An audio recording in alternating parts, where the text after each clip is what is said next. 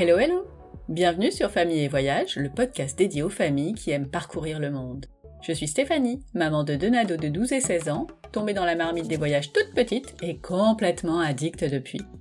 Si vous cherchez une nouvelle destination pour vos prochaines vacances, si vous vous titillez pour un voyage au long cours, abonnez-vous. Les carnets de voyage de mes invités vont vous emmener aux quatre coins de la planète sans prendre l'avion. Enfin, pas tout de suite. Dans ce podcast, on va parler itinéraire, à pied, à vélo, en voiture, en camping-car, tour du monde et expatriation. Les parents voyageurs vont vous donner plein d'idées d'activités à faire avec les enfants, leurs bonnes adresses pour goûter les spécialités du coin et, bien sûr, leurs meilleurs ratés. Je vous proposerai également des reportages entre récits, témoignages et interviews, et des formats plus courts, mes top 5 des activités à faire en famille dans une destination, et les galères ton voyage, histoire d'éviter 2-3 trucs un peu chiants sur le moment. Bon allez, ça suffit le blabla, il est temps de passer à ma nouvelle conversation. Si vous écoutez le podcast depuis le début, vous avez déjà suivi les folles aventures d'Aurore, Franck, Ava et Karl à bord de Tropicool, leur magnifique bateau. Ça vous dit quelque chose? Mais si, les épisodes 4 et 53. Si vous ne les avez pas écoutés, je vous conseille vraiment de commencer par ces conversations, car vous saurez tout sur la genèse de leur voyage et presque deux années à bord. Leurs aventures étant toujours aussi podcastamables, c'est comme Instagrammable, mais pour les podcasts, on s'était dit qu'on se retrouverait dans six mois pour la suite de leurs aventures. Si elle m'avait dit alors qu'ils allaient vendre Tropicool pour s'installer au Mexique, je ne l'aurais pas cru. Je vous rassure, on a six mois d'Isla Mujeres, de Puerto Aventuras, de Bahamas et d'anecdotes en mer à rattraper. Allez, c'est parti pour le nouveau carnet de bord d'Aurore entre le Mexique et les Bahamas. Je vous souhaite une belle écoute.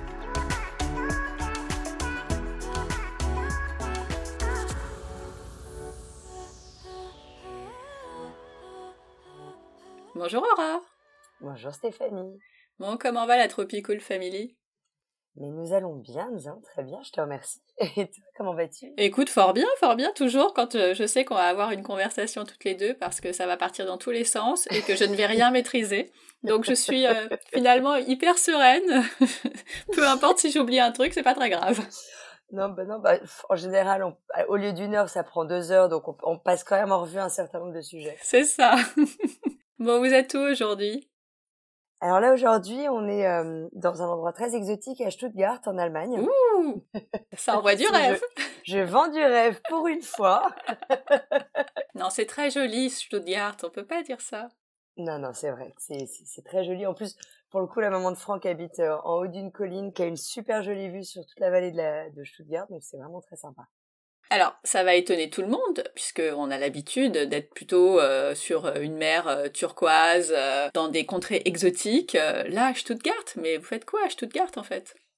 Ben, Comme on fait tout à l'inverse de tout le monde, ben, nous, quand l'été, tout le monde part en vacances, ben, nous, on se, on se sépare déjà, on divise la famille en deux en général, on prend des vacances de la famille, et on rentre en Europe, se mettre à la montagne, à la campagne, voilà, là où on a notre famille et, et nos proches je l'ai dit dans l'intro, hein, mais si vous c'est la première fois que vous euh, écoutez les aventures d'Aurore, arrêtez tout et repartez en arrière pour avoir le début dans l'épisode 4 et la suite dans l'épisode 53. Notre dernière conversation, elle remonte à janvier dernier. C'est vrai. Et il s'est passé, mais genre 40 milliards de trucs comme d'habitude, mais surtout, on va pas spoiler, même si je l'ai dit dans l'intro, c'est fini, trop cool quoi. C'est fini, trop cool, tout à fait. Mais non, mais non, on n'est pas d'accord. Et je comprends, je comprends, je comprends la déception. En même temps, euh, honnêtement, après trois ans de vie à bord euh, non-stop, franchement, moi j'en avais un peu à la casquette. Euh, Franck, au moment où on a pris la décision, était pas vraiment à ce stade. Je peux t'assurer qu'après avoir euh, remis en état le bateau, maintenant il peut plus en entendre parler, il peut plus le voir en peinture, c'est trop plus cool. Donc, euh, donc clairement, je pense qu'on a, on avait fait le tour pour cette partie-là. Et je pense qu'effectivement, euh, cette histoire de bateau, on, on, repartira à un moment donné. On a encore le Pacifique qu'on n'a pas fait, on a encore plein de choses qu'on n'a pas fait, et le monde est vaste et a encore énormément de choses à découvrir. Donc, je, je dis pas que c'est la fin de l'aventure du bateau euh, pour toujours, mais effectivement, bah, le Tropicool numéro un tel que vous l'avez connu est vendu. Normalement, les papiers arrivent aujourd'hui en Floride pour valider la vente. Donc, euh, d'ici la fin de la semaine, en principe. Euh, ça y est. ça y est, c'est euh, c'est officiel, nous ne serons plus les propriétaires de Tropicool. Bon. Donc on, repart, on repart bah, quand on s'est quitté en fait. Alors quand on s'est quitté, on était à Islam ORS, si je me rappelle bien. Absolument. Oui, je, je, me rappelle de la galère pour trouver un endroit où l'internet marchait et tout et tout.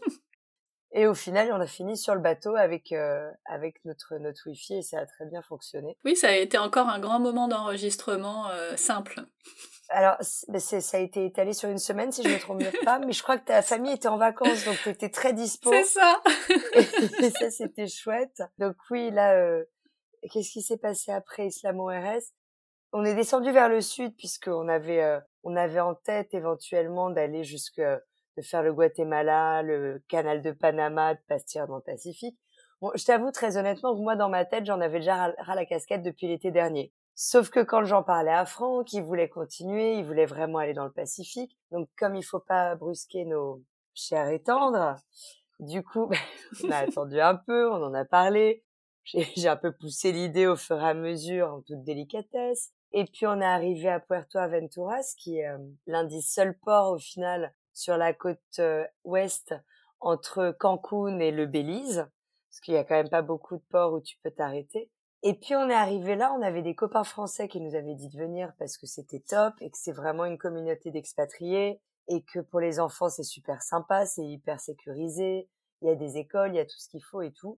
On est arrivé là-bas et puis on savait pas trop combien de temps on allait rester, mais en deux jours on avait mis les enfants à l'école. Bon, on vivait sur notre bateau mais dans la marina. On avait loué une voiture. Enfin, tout a été très très simple et très très vite. Et finalement, en une semaine, on était installés là-bas. Incroyable. Euh, voilà, on avait des copains, on avait nos habitudes de course, de restaurant, de tout, de tout. Et c'est vrai qu'après euh, trois ans de, de, de, vie à bord, où tout est une mission, hein, parce qu'aller faire son linge, aller faire ses courses, trouver le bon endroit, trouver euh, une puce avec de l'internet quand tu arrives dans un pays. Enfin, tu recommences à zéro en fait dès que tu arrives quelque part. Voilà. Et sans compter effectivement le caractère aventurier de partir faire sa lessive en annexe, de se taper la pluie, le truc, l'eau, enfin bref. Mais qu'est-ce que je ris à chaque fois de l'aventure de la lessive. On se rend pas compte hein, euh, de ce que ça peut être tellement. Euh, enfin, c'est improbable pour nous. Sachant que vous avez une machine à bord qui est cassée. Qui ah oui alors ça j'ai euh, et on sait pourquoi maintenant. C'est mais c'est juste parce qu'en fait la machine est en 60 Hertz Or, le bateau est en 50 Hertz. Mais ça, tu crois que Léopard aurait pu se dire dès le départ Mais non. Tada Bah si. Donc c'est pour ça qu'en fait, elle marchait, si tu veux... Euh... Non, elle marche quand on la branche que sur le bateau, mais dès qu'on se branche euh, sur le ponton, du coup, c'est pas le même, euh, les mêmes hertz, donc du coup, ça saute. Et ça saute, pas juste ça saute et après ça saute, ça saute, ça pète la pompe à eau, et après, faut la changer. Et bon, voilà. Et en fait, du coup, on avait acheté une nouvelle pompe à eau. Coup de mmh. bol, on l'a pas remplacée parce qu'on l'aurait aussi pété. Mmh, bah oui. Et, euh, et donc, du coup, faut, faut, faut brancher. Enfin, bref. C'est plus simple de mettre tout dans les sacs Ikea et d'aller euh, d'aller à la laverie. C'est plus simple. Disons que c'était une solution puisqu'on n'avait pas encore la réponse de l'autre côté. Qui a pris deux ans, donc. Qui a pris effectivement deux ans. Ah oui, c'est bien. Voilà. C'est une bonne pub encore. Ça, tu sais qu'on en a des kilomètres et des kilomètres des histoires comme ça. Donc, vous arrivez à Puerto Aventuras. Donc, on arrive à Puerto Aventuras.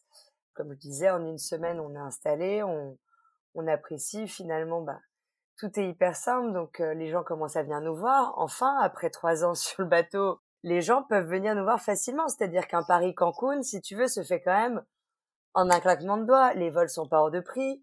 Il y en a tous les jours. Après, pour nous, c'est quoi? C'est une heure et demie de, voiture pour que les gens viennent nous rejoindre.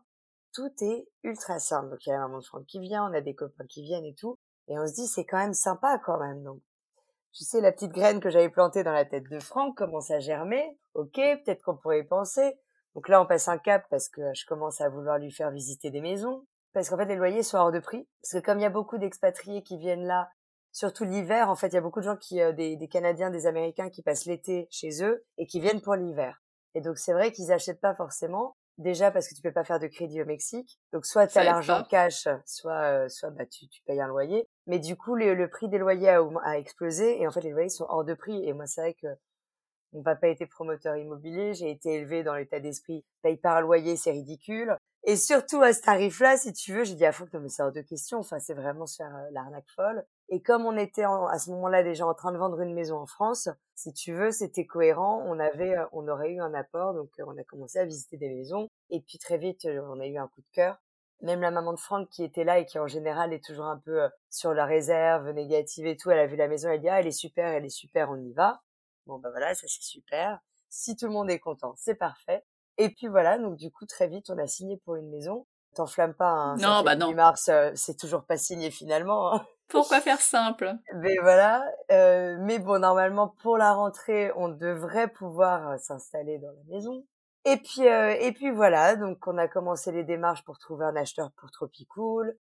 Euh, on a réinscrit les enfants pour la rentrée en septembre parce que la Carl, il était euh, en daycare, ce qu'on appelle. L'équivalent de la entre la garderie et la maternelle? Exactement. Et là, donc, on l'a inscrit en CP et ça va être sa première rentrée scolaire. Waouh Ouais, voilà, donc euh, donc c'est chouette. Je pense que je pense que bah Ava, elle est elle est ravie déjà. Elle est dans une école américaine. Elle est. Euh Alors oui, ça on va s'arrêter deux secondes parce que le truc il est juste dingo. Ava donc dans les cours que tu lui prodiguais, il n'y avait pas d'anglais. Non, non, non, pas du tout, non. Mmh. Et elle rentre dans une école américaine. tout est normal. Ah ben alors en fait, Bon, je, enfin, je sais pas, toi, t'as dû prendre des cours d'anglais, pour autant, je pense que t'es pas bilingue. On est d'accord On est, enfin, en France, je pense qu'on en est tous là. Ava, elle a été à la meilleure école du monde, c'est qu'en fait, tous ses petits camarades de bateau étaient anglophones, et donc, du coup, l'an dernier, elle a passé 24-24 euh, avec des copains anglophones, et en fait, c'est arrivé à un stade où son papa, qui est allemand, quand il lui parle en allemand, ça la saoule de répondre en allemand, elle lui répond en anglais. Mais oui, tout est logique. Mais voilà, donc euh, évidemment, je pense que parce que Franck et moi, donc on se parle en anglais, je pense que nos enfants ont l'oreille habituée à entendre de l'anglais depuis très longtemps. Euh, en général, les dessins animés, on, Franck les avait téléchargés en anglais aussi, donc là, ils étaient habitués. Par contre, jamais de la vie, ça m'aurait traversé l'esprit de leur parler en anglais. C'est pas mal en maternelle. Je fais énormément de fautes en plus, donc enfin, voilà, c'était pas du tout le but. Et puis, bah, très naturellement, à un moment donné, nos enfants ont, ont bien vu que bah, s'ils voulaient se faire des copains, fallait qu'ils parlent en anglais parce que bah, c'était les seuls copains qui étaient euh, disponibles. Et Ava, ça s'est fait très naturellement et très vite. Et Karl, je pense que ça a pris ouais un, mois ou quelque chose comme ça. Et, euh, et pareil, il parle maintenant parfaitement l'anglais. Et, euh, Dingue. Mais ce qui, ce qui était très impressionnant aussi pour Ava, c'est qu'au-delà du fait qu'effectivement de rentrer dans une école américaine 100% en anglais sans avoir étudié l'anglais, euh, c'est qu'en plus, après trois ans sur le bateau, elle est reprise son cursus scolaire au niveau auquel elle devrait être si elle avait pas quitté l'école du tout. Donc c'était ça surtout le l'exploit en fait pour Ava. Tu as été une bonne maîtresse. Bah, et elle a été surtout une super élève. Alors ce qui est cool et je crois que je l'avais déjà dit, c'est qu'elle adore elle adore l'école mmh, mmh. et c'est vrai que très souvent euh, elle commençait enfin je me levais le matin, elle était déjà en train de travailler sur ses cahiers, de faire de l'école et de faire des trucs. Donc c'est vrai que ouais, ça, ça, ça a jamais été euh, compliqué avec elle. Non mais ça c'est chouette. Et Karl, les premiers jours euh, à l'école au Mexique, ça s'est passé comment? Ben, Karl, ça s'est plutôt bien passé. Après, il est arrivé en plein milieu d'année scolaire avec des groupes qui étaient déjà formés. C'est une toute petite classe, donc c'est, je crois qu'ils sont, ils sont même pas 10 si tu veux, et entre 3 et 6 ans, donc c'est quand même à cet âge-là, si tu veux, t'as 3 ans, t'as 6 ans, c'est pas tout à fait la même chose. Donc du coup, c'était voilà, ça s'est bien passé, mais c'était pas évident pour lui parce qu'il comprenait pas trop pourquoi les garçons euh, ils étaient déjà en groupe. Euh, donc tous les jours, je venais le chercher, il me disait bon bah c'est plus mon copain. Et puis le, et puis tous les lendemains, je me rendais compte qu'en fait bah le matin c'était son copain, puis vers 10 heures apparemment ça le devenait, c'était ah, plus. Ah d'accord. Euh, à la rentrée, du coup, il sera vraiment avec complètement d'autres enfants de son âge. C'est des petites classes, hein, on est, je crois qu'on est sur une quinzaine d'élèves. Alors Carl, par contre, ce sera une école américaine mais bilingue, euh, espagnol et anglais. Bah oui, pourquoi faire simple encore une fois? Alors en fait, c'est que le, le système, l'école où Ava est inscrite ne conviendrait pas à Carl parce que c'est euh, c'est beaucoup d'autonomie, c'est tout se fait en ligne sur des ordis. Donc faut déjà être indépendant, faut déjà savoir lire et écrire. Et puis comme ils sont déjà complets, ils auraient pas pu prendre des élèves de l'âge de Carl, donc ils seraient retrouvés tout seuls, tout petits le but quand même de cette rentrée, c'était aussi qu'il puisse enfin avoir des copains, parce que Ava, c'est vrai qu'elle a toujours trouvé des filles de son âge, et Karl, ça a toujours été compliqué, il a toujours été le plus petit en fait. Donc l'an dernier, il avait un garçon, un copain qui avait 10 ans, qui avait deux fois son âge, mais il s'entendait très bien. Mais c'est vrai que voilà, je pense que cette année, il souffre un petit peu de voir Ava qui a tellement de copines et lui toujours euh, pauvre chouchou, mes copains. et en espagnol, il se débrouille déjà? Et en espagnol, ben, sa nounou là actuelle, enfin son institutrice de de garderie, elle, euh, elle est mexicaine, donc elle lui parle qu'en espagnol. Euh, D'après ce que je vois quand je le dépose et que je viens le chercher, je pense qu'il comprend plutôt pas mal. Il commence à chanter des petites chansons en espagnol et tout. Ah, c'est chou. Ouais, c'est trop chaud. Mais de toute façon, enfin, immersion totale. Donc, Ah à bah. un moment donné, euh, Allez hop, on y à va. cet âge-là, franchement. Mais ouais, ça va être tellement simple. Donc, moi, j'ai, j'ai, pris- j'ai une euh, nouvelle technique. Je me suis mise à regarder des telenovelas euh, mexicaines Tellement sympa. en, en espagnol dans le texte. Mais donc, je oui. suis à fond dans les Reines du Sud. non, mais parce que du coup, je, je, je rappelle, donc, on, on signe une maison, on est censé faire des travaux à la rentrée. Je parle pas un mot d'espagnol. Ça va être à un pratique. moment donné, j'aimerais bien, si je leur dis de construire un mur ou de casser un mur, qu'ils fassent pas l'inverse, tu vois. Donc, si je peux avoir baragouiné deux, trois mots dans la langue, je pense que ça peut être pas mal. Ça peut t'aider, ouais. Je pense aussi. Voilà. C'est de répondre correctement à la question qu'on me pose. ça va rouler. Comme d'habitude, Oui, quoi. Ça, ça roule toujours. C'est comment cet endroit? Puisque on en parle, on en parle, mais nous, on n'a aucune idée de ce à quoi ça ressemble.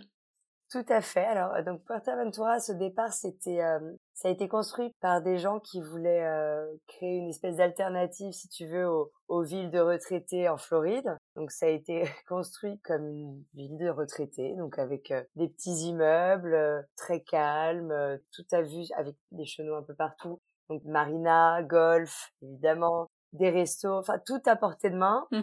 Euh, tout le monde se balade en, en petite voiture de golf. Bon, après, il y y a beaucoup d'Américains, donc évidemment, tout ce qui est effort physique, c'est un peu limité. Ma- marcher, c'est compliqué. Ouais, je comprends. Euh, et puis, en fait, du coup, c'est arrivé avant, le- avant le Covid, et on était arrivé à un stade où apparemment, Puerto Aventuras, euh, c'était a commencé à se faire appeler Muerto Aventuras, parce qu'il y avait vraiment que des retraités. Charmant. Et puis le Covid a fait que euh, pendant le Covid, le Mexique était toujours ouvert. Puerto Aventura, c'était vraiment euh, super protégé parce que du coup, bah, comme il y avait beaucoup de hauts dignitaires mexicains qui habitaient là, ils ont tout de suite tout fermé et puis ils ont continué à vivre comme s'il se passait rien du tout en dehors euh, dans le reste du monde. Et puis quand ils ont réouvert un petit peu, bah, il y a énormément de gens d'expatriés qui sont arrivés en se disant, bah, c'est plutôt sympa. Donc, ils sont arrivés en général avec des enfants. Et puis, bah, du coup, ça fait trois ans que euh, ça, ça, ça, ça change beaucoup et que ça devient euh, bah, une petite ville très vivante et euh, les écoles commencent à pulluler. Il y a des nouvelles écoles qui ouvrent. Apparemment, il y a une école française qui a ouvert. Moi, je ne le savais pas, mais comme maintenant les enfants sont déjà inscrits ailleurs et que ça leur convient, euh, voilà. Mais du coup, voilà, on arrive, on arrive sur euh, un renouvellement total. Alors c'est vrai que ça nous est arrivé deux trois fois d'aller au resto et d'avoir des petits vieux qui braillent parce que les enfants sont trop bruyants et nanani et nanana et qu'on les gens les dérange dans leur muerto aventuras. Mais bon, c'est la vie, écoute.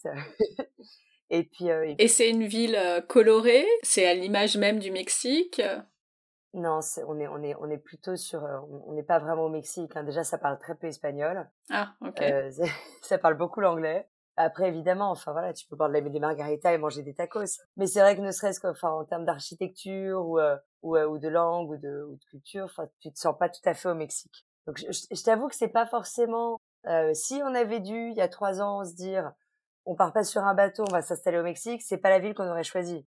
Il y a rien d'exotique là-bas. C'est. euh, Mais euh, mais c'est vrai qu'après nos trois ans sur le bateau, on avait besoin vraiment de quelque chose de simple et d'accessible et de sympa et, euh, et de facile et tout et tout et de sécurisé et du coup c'est vrai que ça répond parfaitement à, à ce dont on a besoin maintenant. Bah, c'est déjà pas mal. Mais du coup, ça, c'était en début d'année. Et euh, vous a- vous êtes pas arrêté tout de suite. euh, Vous avez continué. Vous avez fait un peu votre, votre tournée d'adieu?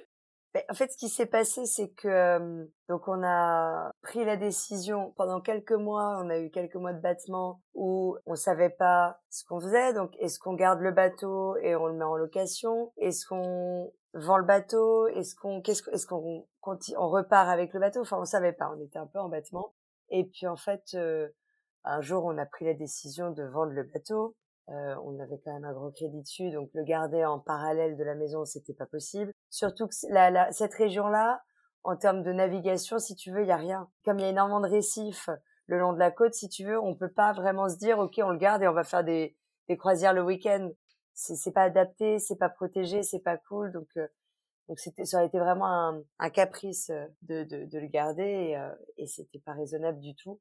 Donc euh, voilà, on, on, a trouvé une brokeuse, donc l'équivalent d'un agent immobilier pour les bateaux, qu'on connaissait parce qu'elle s'était occupée de l'achat et de la vente du bateau d'amis à nous. Elle nous a très vite trouvé un acheteur. Et donc très vite, la décision a été prise qu'il fallait qu'on livre le bateau en Floride et qu'on voulait faire un dernier petit tour. Donc on s'est dit bon bah en face de la Floride, il y a les Bahamas.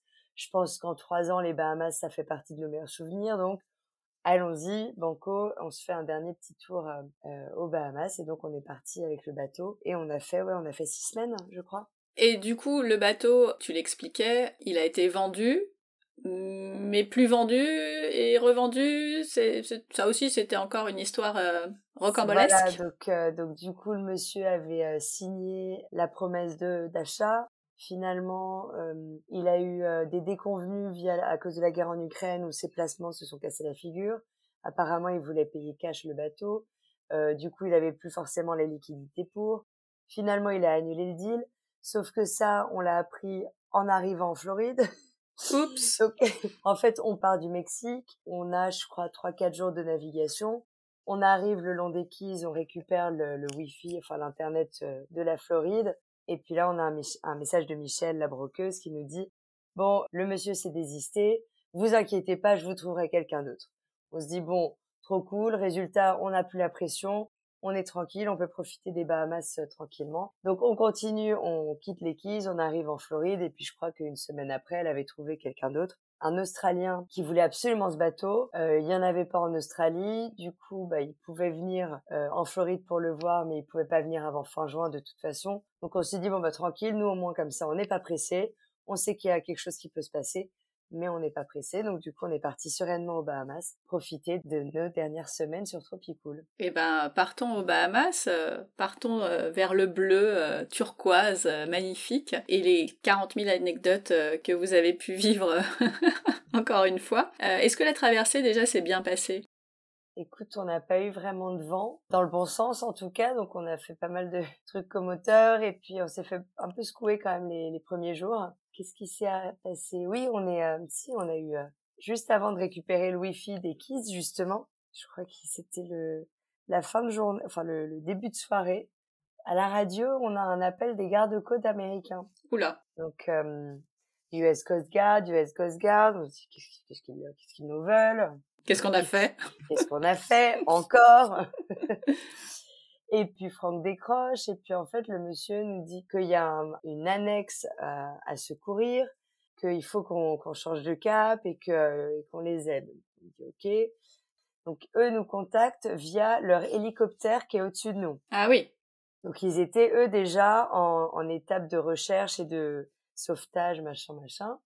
Donc on se dit bon, il y a un hélico, c'est qu'il y a des gens à, à secourir, c'est bizarre, enfin voilà. Donc on, on sait pas trop, ils nous disent absolument rien, évidemment, ils partagent pas du tout l'info, hein, euh, tu te doutes. Donc ils nous disent de changer de cap, la nuit tombe évidemment. Du coup on se dit euh, une annexe, franchement trouver une annexe de nuit, ça va être une galère pas possible si elle est pas allumée. On comprend vaguement qu'en fait c'est l'annexe d'un bateau qui s'était retourné. Donc on se dit mon dieu, mais est-ce qu'il y a des gens dessus? Qu'est-ce qu'on va trouver? Euh, Franck était tout excité. Moi, je lui dis ouais, bah, si avant d'être excité par le sauvetage, on pouvait être sûr qu'il n'y ait pas un cadavre dessus, ce serait quand même sympa. Mais oui. Euh... Bref, on, on, on, continue, donc on suit euh, l'hélico dans la nuit. Il nous, il nous rappelle régulièrement pour pour mettre le cap. En bateau, tout est lent, hein, on va quand même pas très vite. Bah oui. Donc euh, pour atteindre le point qu'il nous avait indiqué, je crois qu'on met une heure ou une heure et demie. Donc l'excitation, si tu veux. Elle retombe assez vite. est toute relative, exactement. Et puis on arrive finalement où, euh, eux avaient jeté une balise clignotante, donc on est avec notre énorme lampe torche pour essayer de trouver l'annexe euh, en question. Et puis bah on trouve l'annexe en, en question. Donc euh, Franck ralentit, moi je suis à l'arrière avec ma gaffe, donc mon grand bâton avec un crochet au bout pour essayer d'attraper ce, ce machin. Et puis là on récupère l'annexe. Et puis bon bah soulagement. Il n'y a, a, pas de cadavre. C'est chouette, première bonne nouvelle. Puis par contre, on, se rend compte qu'en fait, l'annexe, elle devait être en train de dériver depuis euh, des semaines et des semaines. Ah ouais. Parce qu'en fait, elle est à moitié remplie d'eau, qu'il y a des poissons qui ont élu domicile là-dedans, si tu veux. Mais genre, ça se voit que ça fait pas deux jours que c'est là, tu vois. Tu sens bien que c'est leur maison, les mecs. Donc euh, voilà, c'est... Bref. Donc on se demande, mais qu'est-ce qui Mais pourquoi, ouais? Ouais, bon, on n'aura jamais la réponse à cette Ah. question, hein, évidemment. Euh, Il y a deux sacs quand même dans l'annexe, donc on se dit trop cool, on va peut-être trouver des trésors. Faut pas perdre le nord non plus. voilà, le fameux bateau de Pablo Escobar, tu sais, un truc un peu cool. Mais oui. Et puis en fait, c'est très bizarre parce que du coup, on sort ces deux euh, sacs. Donc il y en a un qui est un espèce de sac euh, comme un sac de kitesurf pour mettre une voile dedans. Et puis on, l'ouvre et en fait, c'est des gilets de sauvetage et des algues et un crabe. Il y avait un crabe aussi dedans. Et puis le deuxième sac, c'est comme un- une sacoche en fait de biker que tu mets à l'arrière de ta moto. Et puis dedans, c'est vraiment que des algues. Ouais, c'est bizarre. Et ouais, c'est ça. Donc, enfin bref, tout était bizarre. Donc, les gardes-côtes nous remercient, ils nous demandent de prendre des photos et des vidéos et tout et tout, et puis de leur envoyer sur une adresse mail. L'annexe était tellement remplie d'eau que, évidemment, on a impossible de la remonter à bord. Donc, on leur demande, ils nous disent non, non, bah, on s'en fout, laissez-la dériver. Ah bah, euh, super. On aurait bien voulu, mais c'est vrai que là, c'était un peu compliqué. On n'arrive même pas à la sortir de l'eau, en fait. Même on s'était dit, bon, bah, on peut peut-être récupérer le moteur, ça vaut quand même des sous, si tu veux, il pas immergé. Mais même juste récupérer ça, c'était tellement, enfin, tout était tellement galère que, qu'au milieu de la nuit, au milieu de l'Atlantique, si tu veux. Donc, voilà. Donc, du coup, on a tout, on a tout remis à l'eau. Les sacs, on les a gardés, on s'en est débarrassé plus tard. Puis Franck leur a, quand on a eu du nouveau du réseau, leur a envoyé les photos, les vidéos. Aucun retour de leur part, ni merci, ni, euh, ni pourquoi, ni comment, ni d'où ça sortait. Et puis, et puis voilà, mais on a aidé le gouvernement. Mais c'est ça. C'est pas donné à tout le monde. Non, non, non, je pense que c'est l'expérience qui nous arrivera plus jamais. Ah, bah, ça va être plus compliqué euh, à Puerto Aventuras, de toute façon. Alors au Mexique, si t'as affaire aux autorités, en général, c'est pas forcément dans ce contexte-là. T'as pas envie. Mais en général, ils demandent plutôt des sous que de l'aide. Bon, du coup, est-ce que euh, la traversée, euh, il s'est passé d'autres trucs ou vous êtes arrivé sans encombre euh, après ça? Non, écoute, après ça, non, on avait, fait- on a fait un petit stop à Dry Tortugas parce qu'on voulait voir et que voilà. Puis finalement, on a été feignants, donc on a juste longé la côte, on a fait quelques photos vidéo. Tu sais, c'est comme ce truc, on se dit, tiens, on va visiter une ville, puis en voiture, et puis finalement, quand tu arrives dans la ville, tu descends pas de la voiture, tu fais juste le tour de la ville en voiture, puis tu continues. C'est bon, on a visité, c'était sympa. c'est bon, j'ai pris des photos, allez, salut. Bon, c'est que ça vous a- ça vous donnait pas plus envie que ça. non, non, non. Bah, ça va, une ville, une île avec un fort, on en a fait quelques-unes aux États-Unis. Je pense que ça va. Du coup, vous allez jusqu'où? Donc on se tâtait, est-ce qu'on s'arrête euh, dans les Keys, donc en Floride, Euh, et puis finalement la météo euh, ne se lève pas trop parce qu'on attendait une tempête. Ah oui. La, la, la météo est plutôt calme, donc on se dit ok, on traverse direct jusqu'à Bimini, qui est euh, Bimini, c'est la première île des Bahamas, enfin, la plus proche en fait de la Floride. Mhm. C'est euh, sur cette île qu'on va faire nos, nos formalités d'entrée dans le pays, puisque comme tu le sais, à chaque fois qu'on arrive dans un pays, il faut qu'on aille euh, déclarer le bateau auprès des douanes et euh, nos passeports, faire tamponner nos passeports auprès de l'immigration. Mais là, c'est simple, parce que ça a pu être compliqué euh, à d'autres endroits. Il n'y a plus de Covid, euh, on a l'habitude, on sait comment faire. Enfin, c'est simple, c'est simple. Non, c'est toujours pas simple. Je crois que Franck a dû y aller trois fois de nouveau. Ah mais, oui, euh, ok. Donc non, c'est bon. pas simple. Mais ça s'est fait. ça s'est fait. Et l'idée, en fait, c'était euh, de passer à peu près un mois et d'être fin mai en Floride, puisqu'on devait avoir vendu le bateau pour euh, le 15 juin. Bon, vu que nos plans ont encore changé et que l'acheteur, le nouvel acheteur ne pouvait pas venir de toute façon avant, avant le 14 juin, je crois. Euh, donc on s'est dit bon bah on a un petit peu plus de temps donc c'est chouette. Donc vous êtes allé où? Vous avez fait quoi? Donc on on a, il y avait des choses qu'on voulait absolument refaire, et puis il y avait des choses qu'on n'avait pas faites et que Franck voulait absolument faire. En général, je t'avoue que je regarde pas trop ce qu'il y a à faire, je, je me laisse porter par Franck parce qu'il le fait très bien. Donc euh, évidemment, on a voulu refaire les exomasques qui avait été notre coup de cœur puisque bah ces, ces, ces îles euh, un peu désertes où tu côtoies facilement bah, des tortues, des raies, des cochons, des requins. Donc, euh, et puis des, ces énormes bancs de sable. euh, Qu'est-ce que c'est beau. Voilà, où à chaque fois qu'on arrive, si tu veux, on est seul au monde et euh, enfin c'est l'aventure, quoi, la vraie aventure. Et d'ailleurs, tu, euh, tu partageais une réflexion, enfin pas une réflexion, une, une idée reçue sur les requins, que les requins euh, sont pas méchants. Enfin pas tous. Enfin, non, pas tous. Et en fait, c'est qu'ils sont pas méchants et que globalement, quand il y a des accidents avec des requins, euh, c'est pas que le requin s'est dit Hum, miam miam, je, bien, je mangerais bien un petit pied d'humain. C'est que c'est qu'en fait, ce sont des erreurs. En fait, le requin est, est plutôt aveugle, qui fait pas vraiment la différence entre un humain et autre chose. Et c'est vrai que souvent, bah, on entend beaucoup d'accidents avec des surfeurs notamment. Et entre leur combi de leur combi intégral euh, euh, noir et, et leur planche, c'est vrai que souvent les requins ont apparemment tendance à les euh, confondre avec des phoques ou des otaries. Et, et c'est pour ça en fait qu'il y a beaucoup d'accidents. Après, dans les au Bahamas, je sais qu'il y a eu pas mal d'accidents aussi parce que les mecs ils vont pêcher au harpon, ils s'accrochent le poisson sanguinolent à la ceinture puis il continue de nager, donc autant dire qu'à un moment donné, le requin, on peut pas lui demander non plus de faire la différence entre le sang du poisson et le sang du mec. Donc évidemment, c'est pas malin malin. Et ça, c'est des choses qu'on a appris là-bas, hein, parce qu'on n'en avait aucune idée. Et c'est vrai que nos amis qui euh, qui sont euh, profs d'apnée ou euh, spearfishing ou, ou, enfin ou de harpon ou tout euh, aux Bahamas, on les voit toujours partir en équipe de deux. Et, et en général, il y en a un qui reste dans l'annexe qui suit l'autre avec son harpon dans l'annexe et qui dès que euh, celui qui a le harpon remonte avec une prise, euh, l'autre le prend, le met direct dans le bateau et donc pour avoir le moins de sang possible dans le bateau, dans, l'eau si tu veux et attirer le moins possible euh, les requins. Et, et donc là où vous étiez, c'est pas des requins qui sont, enfin c'est pas les plus gros requins j'imagine, et vous avez pu être à proximité? Alors globalement, la majorité, ce sont effectivement des requins nourrices, donc c'est des sympas euh, qu'on ne pas dedans d'ailleurs, je crois. Mais on a eu aussi des, euh, des requins, euh, je sais pas comment on appelle ça, des reef sharks en anglais. C'est ceux à pointe noire. Euh, on a eu aussi des requins bulldog, on a eu aussi des requins citron. Voilà, le citron il est un peu plus jaune. On a eu des requins marteaux, on a eu, on a eu un peu de tout au final. On fait attention et et jusqu'à présent, ça s'est bien passé. Mais, euh, mais c'est vrai qu'on a eu la chance de rencontrer des gens qui en ont fait leur métier, qui sont freedivers, qui passent leur vie à, à plonger avec des avec ces requins-là, à faire des images incroyables et, euh, et, qui nous ont sacrément rassurés quant à quant à cette problématique-là, parce que c'est ce que je disais. C'est vrai qu'il y a trois ans, quand on voyait les requins nourrices, les sympas, comme tu dis. Franck avait tendance à sortir les enfants de l'eau, voire même les empêcher d'aller sur le paddle parce qu'on savait bah pas. Bah oui. Maintenant, bon bah quel que soit le requin, on a tendance à sauter à l'eau, prendre la GoPro, euh, s'approcher. Donc voilà, on, on apprend, on, on, travaille sur nous. Euh. oui, parce que entre, mais je t'assure, il n'y a pas de danger et euh, tu vas, il peut y avoir une petite marge aussi. C'est ça. Donc on apprend, mais c'est vrai que c'est voilà, c'est des expériences assez incroyables. Mais ça a pris, c'était un cheminement sur trois ans. Hein. Je juge pas la personne qui va partir une semaine en vacances et qui va pas oser le faire. Hein. Ah bah non, non, mais c'est évident. Ça reste des requins. Ça reste des requins. Et on nous a pas appris à les aimer. Et voilà, et les dents de la mer ont quand même euh, la dent dure. Oui, ils nous ont sacrément plombé l'ambiance, oui. Tu m'étonnes.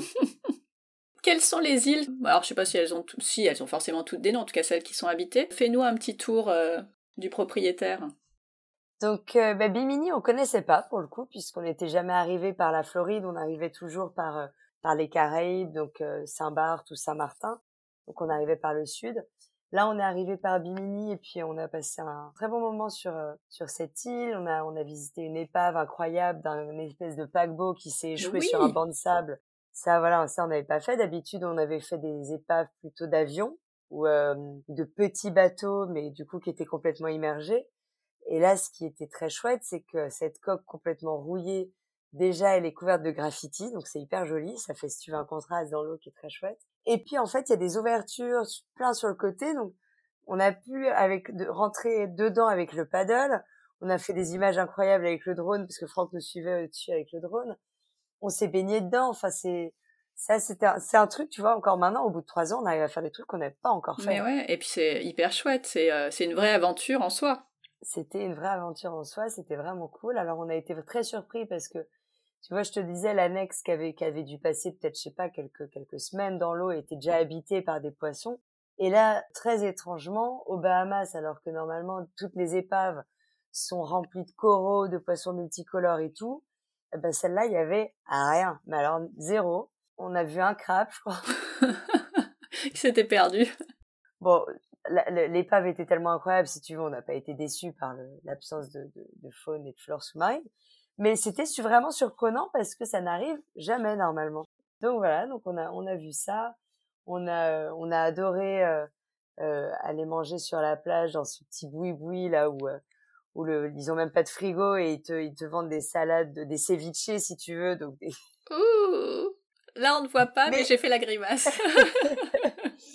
mais, euh, mais voilà, c'est, local, c'est comme ça, c'est, euh, ils sont pas organisés, ils préparent rien à l'avance. Donc, si tu as trois personnes qui sont là, bah, tu vas attendre une heure et demie pour avoir ta salade. C'est, c'est, mais bon, c'est les Bahamas et les gens sont tellement accueillants et souriants et gentils. On avait oublié à quel point ils étaient tellement accueillants et souriants et gentils que du coup, voilà, on était, on, était super contents d'être de retour et ça nous a fait un bien fou et, euh, et c'était chouette. Et puis euh, après, on est reparti dans, dans les exumas. Alors les exumas, c'est notre chouchou parce que c'est là où on a été confiné pendant une bonne partie du, du premier confinement. On y est retourné l'an dernier. On y était à Pâques notamment. On y est repassé euh, un mois. Et c'est vrai que voilà, c'est, on, a des très bons souvenirs là-bas. On, on, connaît très bien le coin, donc on sait où aller. Donc on a fait le tour de nos de notre best-of du, des exumas et, et c'était vraiment chouette.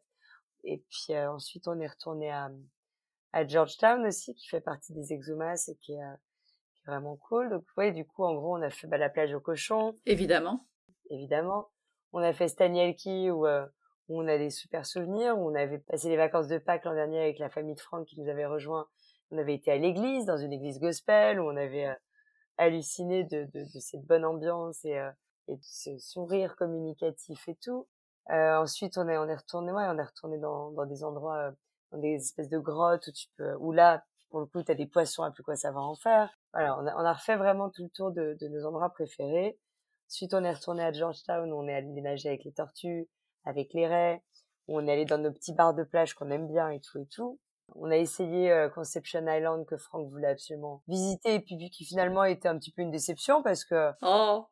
Mais non, mais c'est toujours pareil de toute façon, et c'est pour ça, tu vois, Franck, il aime beaucoup écouter les gens et demander l'avis des gens sur où est-ce qu'on doit aller, qu'est-ce qu'on doit faire et tout, et c'est pour ça qu'il arrive à nous faire des itinéraires cool, c'est parce qu'il se renseigne tout le temps. Et c'est vrai que moi, j'ai tendance à pas trop demander l'avis, mais parce qu'on est tous différents et que du coup, ce qui va plaire à l'un ne va pas plaire à l'autre. C'est pas parce que j'ai, voilà, bon, bah là, c'était un petit peu un fail. En plus, c'est vrai qu'il faisait pas très beau après quand on a fait la mangrove. Si tu veux la mangrove qui est censée être turquoise sous un ciel nuageux, c'est chouette aussi, c'est d'autres couleurs, mais du coup on est plus dans les beiges, donc c'est moins lumineux si tu veux. C'est sûr. Mais euh, mais bon voilà, c'était c'était chouette et puis bah, bah ça a été euh, la dernière chose qu'on a faite euh, aux Bahamas.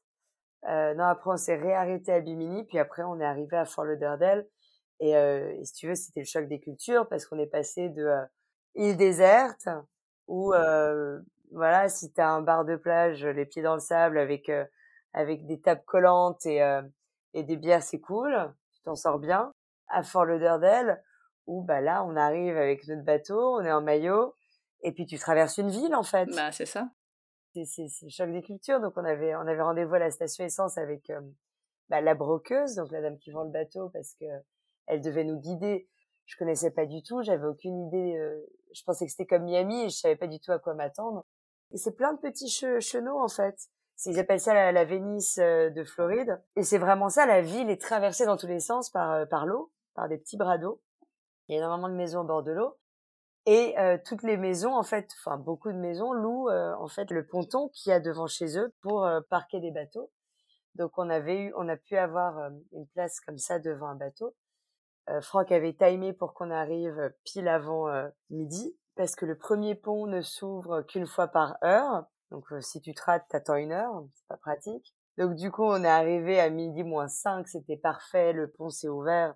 On est passé, puis on est allé se mettre à la station essence.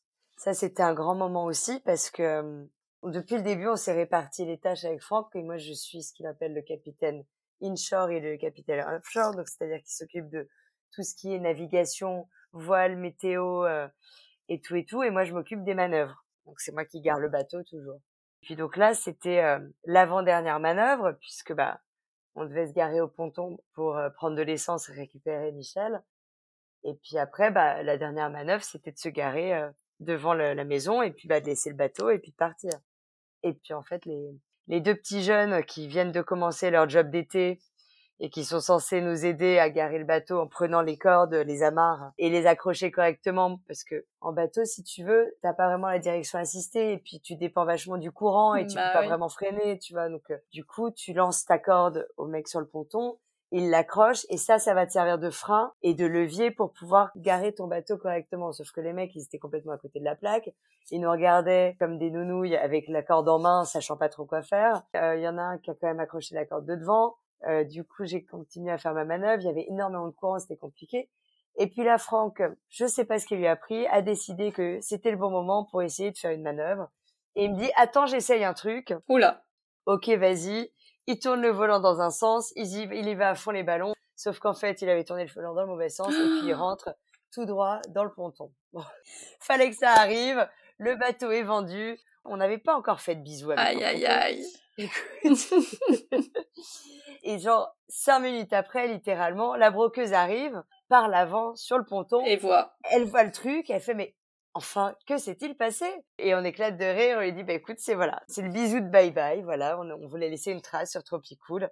Et puis voilà, alors c'est de la fibre de verre, donc si tu veux, euh, le lendemain c'était réparé, c'est une réparation à, à 200 dollars. C'était pas dramatique si tu veux en soi, mais bon, c'est toujours pareil, il fallait que ça nous arrive à ce moment-là. Et là, vous savez pourquoi vous avez réparti les charges euh, de cette façon C'était une bonne idée en fait. C'était une bonne idée. Bah non, mais en même temps, enfin voilà, et maintenant ça fait trois ans que je fais, donc effectivement c'est plus facile. Mais c'est vrai que c'était cette manœuvre-là était vraiment compliquée parce que je te dis, on n'avait pas d'aide sur le ponton, euh, le courant était très fort aussi, donc c'est vrai que c'était pas évident, évident. Mais bon, on aurait pu y aller un peu plus mollo quand même. Mmh oui. Bon, voilà, c'est fait. C'est ça. Avant de continuer euh, la progression, je m'étais noté deux trois petites aventures euh, slash galères euh, slash fun. un jour, t'as pris ton annexe, mais il n'y avait pas de nourrice dedans.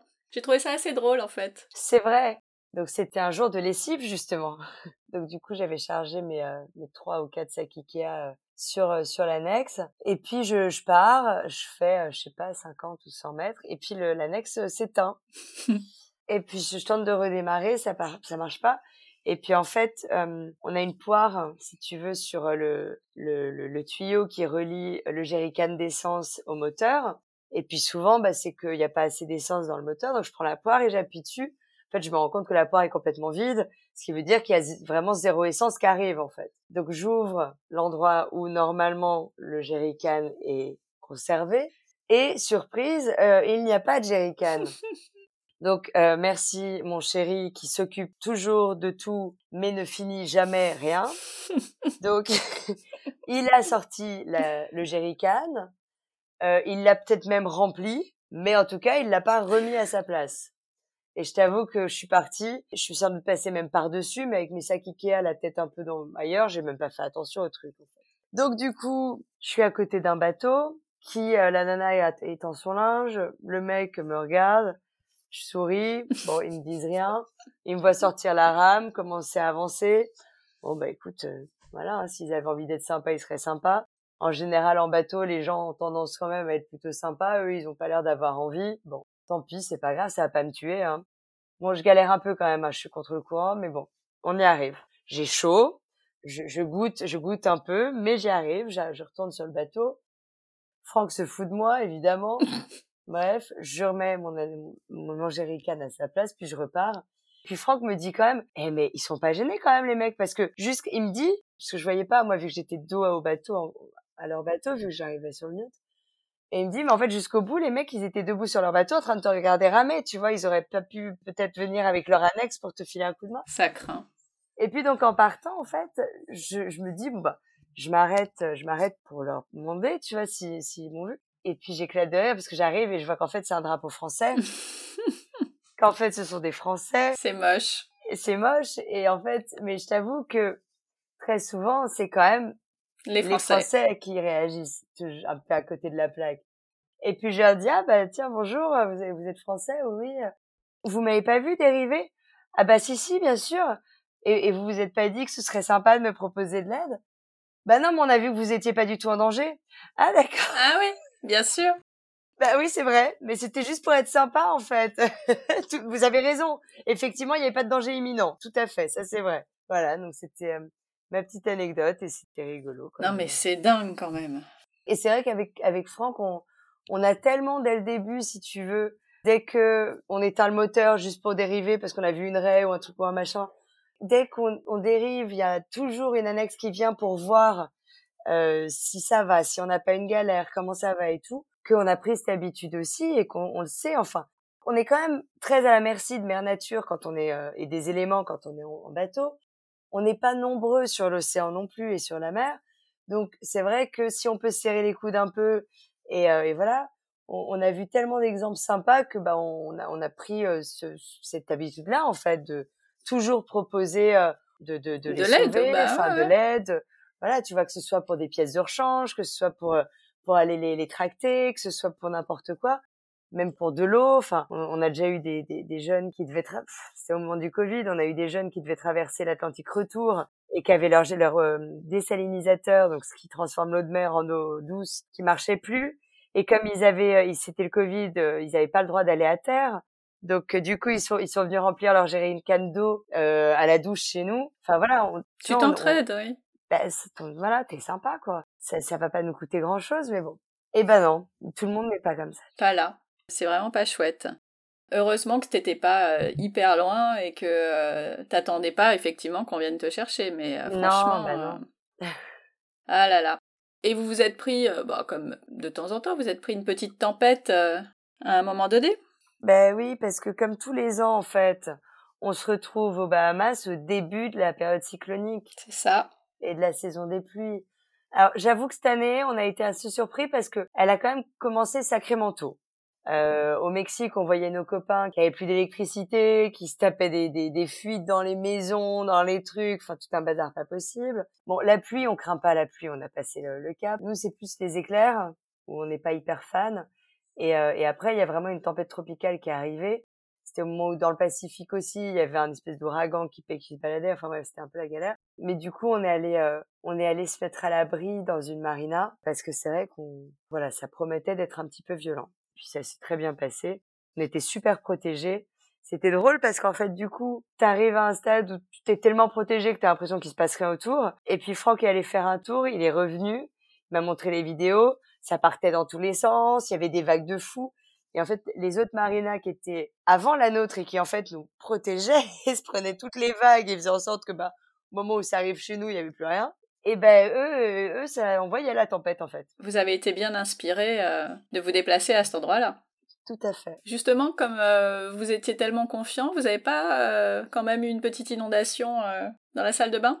Oui, ben ça, non, mais c'est pas, c'est pas confiant, c'est qu'à un moment donné, si tu veux, on, on, zappe, hein, qu'on on a laissé la, la, la, la, fenêtre ouverte, sauf que la fenêtre, c'est un hublot qui est qui s'ouvre par le haut et que du coup forcément, bah quand quand ça flotte, bah ça flotte tout droit dedans. Mais alors droit dedans. alors ça va, la salle de bain, elle est complètement plastique, si tu veux, elle est intégrée en plastique, donc c'est pas dramatique. Bon, la, ma serviette qui pendouillait était trempée mouillée, c'est pas dramatique non plus, même si du coup en cette période il y a plus rien qui sèche, puisque même quand il pleut pas, tout est c'est humide, tellement humide que rien ne sèche. Par contre, effectivement, il nous est arrivé la même chose sur notre lit. Alors notre lit, j'ai sur le matelas, sur notre matelas, j'avais mis un matelas à mémoire de forme. Écoute, autant te dire qu'il a jamais séché en fait. Dès qu'il faisait soleil, on le sortait, sauf que dix minutes après, il se mettait à pleuvoir, donc ça remouillait le matelas. À l'intérieur, ça séchait pas parce que c'était trop humide. Donc, enfin bref, à un moment donné, on s'est fait une raison, on l'a foutu dans la chambre d'amis. Euh, il commençait à sentir le moisi, il y avait des traces, enfin bref. Et puis quand on est arrivé en, parce que bon, tu les, les poubelles sur les îles c'est compliqué, donc on s'est dit on va pas leur laisser un matelas euh, aux Bahamas, ils ont déjà suffisamment à gérer, donc on l'a déposé en Floride. Où au final, ils brûlent aussi leurs déchets dans leur jardin parce qu'ils veulent pas payer les, la, taxe sur les ordures ménagères. Enfin, bref. Bon, tant pis. Je blesser America. ouais, chacun fait comme il veut. C'est ça. La dernière chose que j'avais aussi euh, repérée, c'est euh, un moment où euh, vous avez remonté l'encre, mais t'as pas pris le casque. Oui, on a depuis un an, un an et demi à bord ce qu'on appelle un sauveur de mariage, our wedding savior. Et en fait, c'est un casque avec un petit micro qu'on utilise quand on fait euh, des manœuvres, donc c'est-à-dire euh, soit quand je suis euh, au volant, soit quand Franck est au volant et que l'autre est à l'avant ou à l'arrière ou en haut ou qu'on se voit pas en tout cas. Oui, c'est ça. Ou qu'il y a du vent et qu'il faut crier et que et que du coup bah c'est pas agréable donc, donc du coup ça peut quand tout le monde est de bonne humeur et que ça se passe bien, ça peut aider. ou quand on monte en, haut du mât, enfin voilà, tu vois, des choses comme ça. Sauf que là, euh, donc on est à Bimini, il est 2 heures du matin, on se réveille pour lever l'ancre pour arriver à Fort Lauderdale justement à midi pile pour le pont. Bon, on n'a pas beaucoup dormi, il est, évidemment, il est 2 heures du mat. On n'est pas de très très bonne humeur. Et puis Franck me dit, euh, on met, on met nos casques. Et puis je la connais l'histoire. Quand ça commence euh, déjà de mauvaise humeur, si tu veux, lui il va commencer à me brailler dans le casque. Moi je vais, je vais l'insulter dans le casque. Et puis au final, c'est pire. Donc du coup, je lui dis c'est bon, j'ai la lampe torche, je te montre juste mon bras, comme ça tu sais dans quelle direction aller, pour qu'il puisse avancer en fait dans la même direction où est la chaîne de notre encre et que je puisse la remonter avec facilité si tu veux. En vrai, ça aurait pu très bien se passer et on a très bien réussi, donc c'est que ça, ça a très bien marché. Sauf que du coup, je l'entendais brailler derrière son volant et qu'en fait, il a fait une gueule pas possible pendant toute la navigation. Enfin non, d'ailleurs, même pas c'est qu'en fait finalement il m'a laissé me démerder toute seule, il est retourné se coucher. Alors que normalement il dort jamais en navigation, il m'a dit bah, va te faire voir. Il est retourné se coucher il s'est réveillé à 7 heures du matin avec le soleil comme une fleur. ça porte bien son nom, euh, ce, tu vois? ce casque. ouais, ça m'a fait rire. Honnêtement, je crois que euh, si vous qui nous écoutez, vous avez déjà été sur un bateau ou dans un port au moment où euh, un couple ou même des copains arrivent, euh, bah, soit pour jeter l'ancre, soit pour euh, s'amarrer, les, les cas où il y en a pas un qui se met à brailler sont proches de zéro, je pense. C'est hein. clair. Ouais. Il y a toujours un truc. Ouais, mais t'as pas fait ci, mais t'as pas fait ça, mais je t'ai dit de faire ci, mais je t'ai dit de faire ça, et nanani, et nanana. Enfin bref ça, ça va jamais. Non, c'est clair. Mais même quand tu fais euh, sur des plus petits bateaux, euh, Tout à fait. genre euh, croisière sans permis sur les canaux français, dans les écluses par exemple, ça peut brailler aussi. Tout à fait. Non, non, c'est pas une question de taille, hein. c'est pas une question de danger, c'est pas. Non, non, c'est une question vraiment. C'est la situation bateau rend les gens tarés en fait. Je crois. C'est ça. Alors que tu peux dire la même chose sans hurler, mais ben t'es pris par. T'as peur qu'il y ait un truc qui se passe pas bien c'est ça. Puis la notion de vent, enfin, de, de pas être l'un à côté de l'autre, on se dit qu'on s'entend pas. Enfin, bref. Mais ça s'appelle vraiment comme ça, ce casque? Non, non, non, C'est ça. Hein. Mais honnêtement, euh, je pense qu'en termes de marketing, il y a un truc à faire. Oui, parce que ça marche bien. Mais ça marche très bien. Mais euh, non, non, mais ce qui, en fait, c'est nos copains en fait qu'on avait rencontrés, euh, nos copains anglais qui en avaient un, qui nous l'ont présenté comme ça. Quand je l'ai posté sur Instagram, c'est vrai qu'il y a beaucoup de gens qui m'ont dit ah mais c'est génial, on fait du bateau, je vais m'acheter la même chose. Puis du coup, je suis allée vérifier. En fait, c'est pas du tout fait pour les bateaux à la base, c'est fait pour les sports extrêmes quand même, mais pas pour les bateaux. C'est notamment fait pour les gens qui font de la moto. Tu veux du coup te mettre, tu te mets en moto avec ton casque par dessus et puis du coup tu peux communiquer euh, d'une moto à l'autre. Donc, euh, ou en vélo ou coup, voilà, on l'a récupéré en bateau. Et puis moi, je suis assez naïve pour penser que ça peut effectivement s'appeler comme ça. Mais bon. Mais c'est pas naïve en fait, c'est qu'en termes de marketing, honnêtement, je pense que ça peut avoir un, vrai impact et, euh, et, un vrai retentissement. je pense que l'idée est plutôt bonne. Mais oui. Donc vous arrivez en Floride, vous cognez un peu euh, la coque euh, du bateau, mais bah, je préfère dire qu'on fait des bisous, mais, euh, mais cogner, ça marche aussi. ok, vous avez fait un bisou qui a été réparé euh, rapidement et heureusement, parce que ça aussi, je pense que ça peut faire monter euh, à ce moment-là. Qu'est-ce qui se passe après? Qu'est-ce qui se passe après? Ben, Il se passe que... donc on traverse tous ces canaux. Donc ça, c'est hyper rigolo parce qu'en fait, après les canaux, faut appeler à la radio. En fait, il y a un mec qui, son boulot, c'est d'attendre en haut du pont et puis de lever le pont quand il y a un bateau qui veut passer. On a traversé quatre ou cinq ponts. Ah oui, quand même. Ouais. On arrive au fin fond de Fort Lauderdale, on garde le bateau, tout se passe bien. Et bah faut vider le bateau. Euh, on avait déjà anticipé à, Puerto Aventuras, on avait loué un stockage, on avait vidé quand même l'essentiel de ce qu'on avait à bord. J'avais euh, gardé les trucs sympas que je voulais garder et remplacé par des trucs un peu genre pour la cuisine. Tu vois, j'ai gardé mes, mes, mes casseroles, ma vaisselle sympa et tout. J'ai acheté des trucs un peu euh, premier prix pour laisser. Magique, ouais. Parce que je savais que j'allais pas foutre ça dans ma valise et rentrer au Mexique avec. Enfin, c'est peut-être pas utile de s'en rajouter une couche en plus. Je suis déjà rentrée avec cette valise. Si tu veux, c'était pas la peine de venir oui. plus avec ma cocotte Staub et ma vaisselle. Donc... voilà. Et puis du coup, je dis à Franck, bon, écoute, euh, franchement, déjà faire les valises avec les enfants à côté. Dès que tu mets un truc dans la valise, ah, c'est trop cool ça. Tiens, si on joue avec. Bon, super. Donc j'ai dit à Franck, je prends les enfants, je prends les valises, je rentre au Mexique et puis tu t'occupes de gérer le bateau. De toute façon, depuis trois ans qu'on est sur le bateau, comme le bateau a été construit en Afrique du Sud et que Léopard, euh, tout le monde est anglophone, Franck a géré absolument tout, le service après-vente, euh, le bateau, le truc, le machin. Euh, du coup, il connaît le bateau vraiment comme sa poche. il sait absolument tout ce qui ne va pas et ce qu'il fallait réparer avant de pouvoir le vendre. Donc c'était logique, si tu veux, ça paraissait évident que je parte euh, avec les enfants et que du coup lui est champ libre, les enfants dans les pattes, c'est pas pratique. Bah non. Et, euh, et donc voilà, donc du coup j'ai euh, booké des vols, j'ai pris mes enfants sous le bras, j'ai pris mes sept valises. Sept valises.